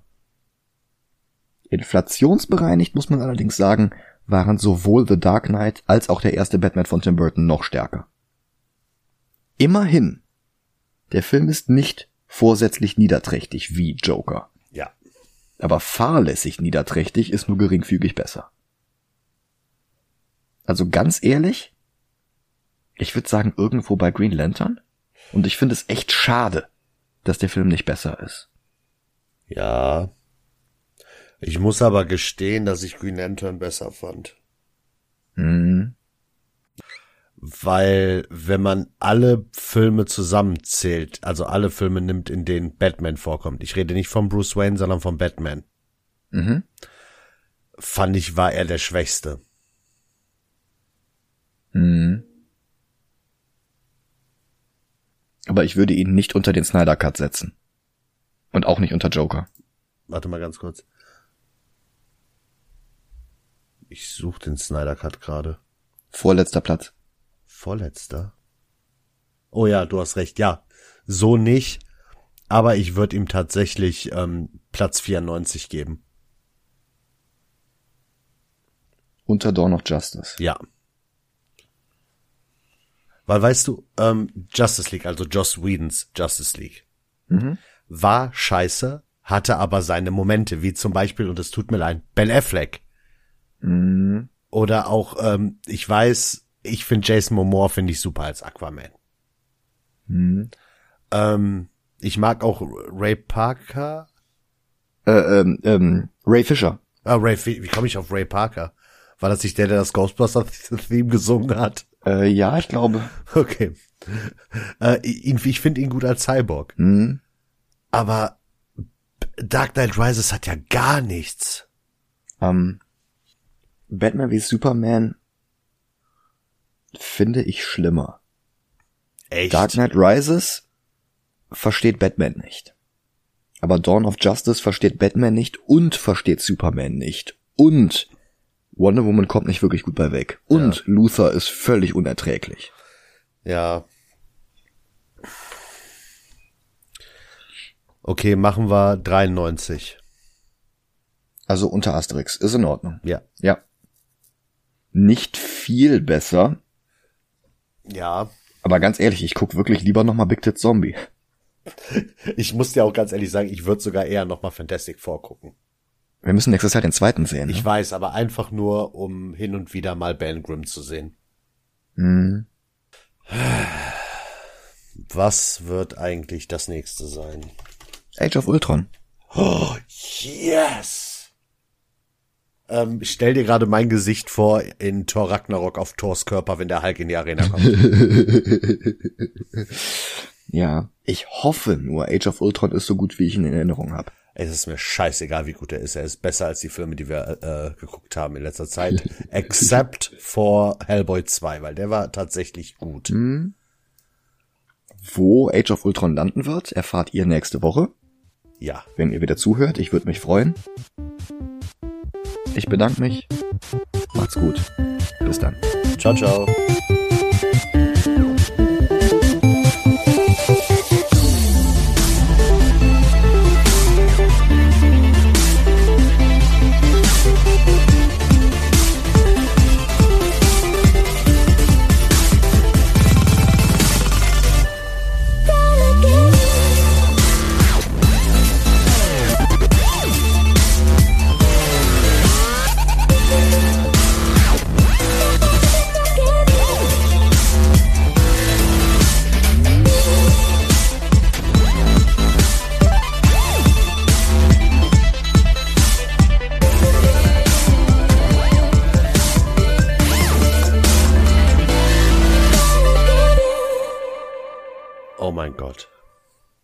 Was? Sorry, ich habe gerade die ersten Bilder für äh, Multiverses gesehen. Hm. Mit äh, Shaggy und Gandalf und so, ne? Ja, also das, das Roster. Aha. Äh, keine Ahnung, keine Ahnung. Batman, Harley Quinn, dann die beiden aus Adventure Time, Shaggy, Superman, Wonder Woman, Gandalf, ähm, einer von Rick and Morty, ich weiß nicht welcher das ist, Bugs Bunny und Tom und Jerry. Natürlich. Geil. Und auch Tom und Jerry als Paar, so wie Ice Climbers in Smash Brothers. Du kannst nicht Tom gegen Jerry spielen. Ja, ja. Naja.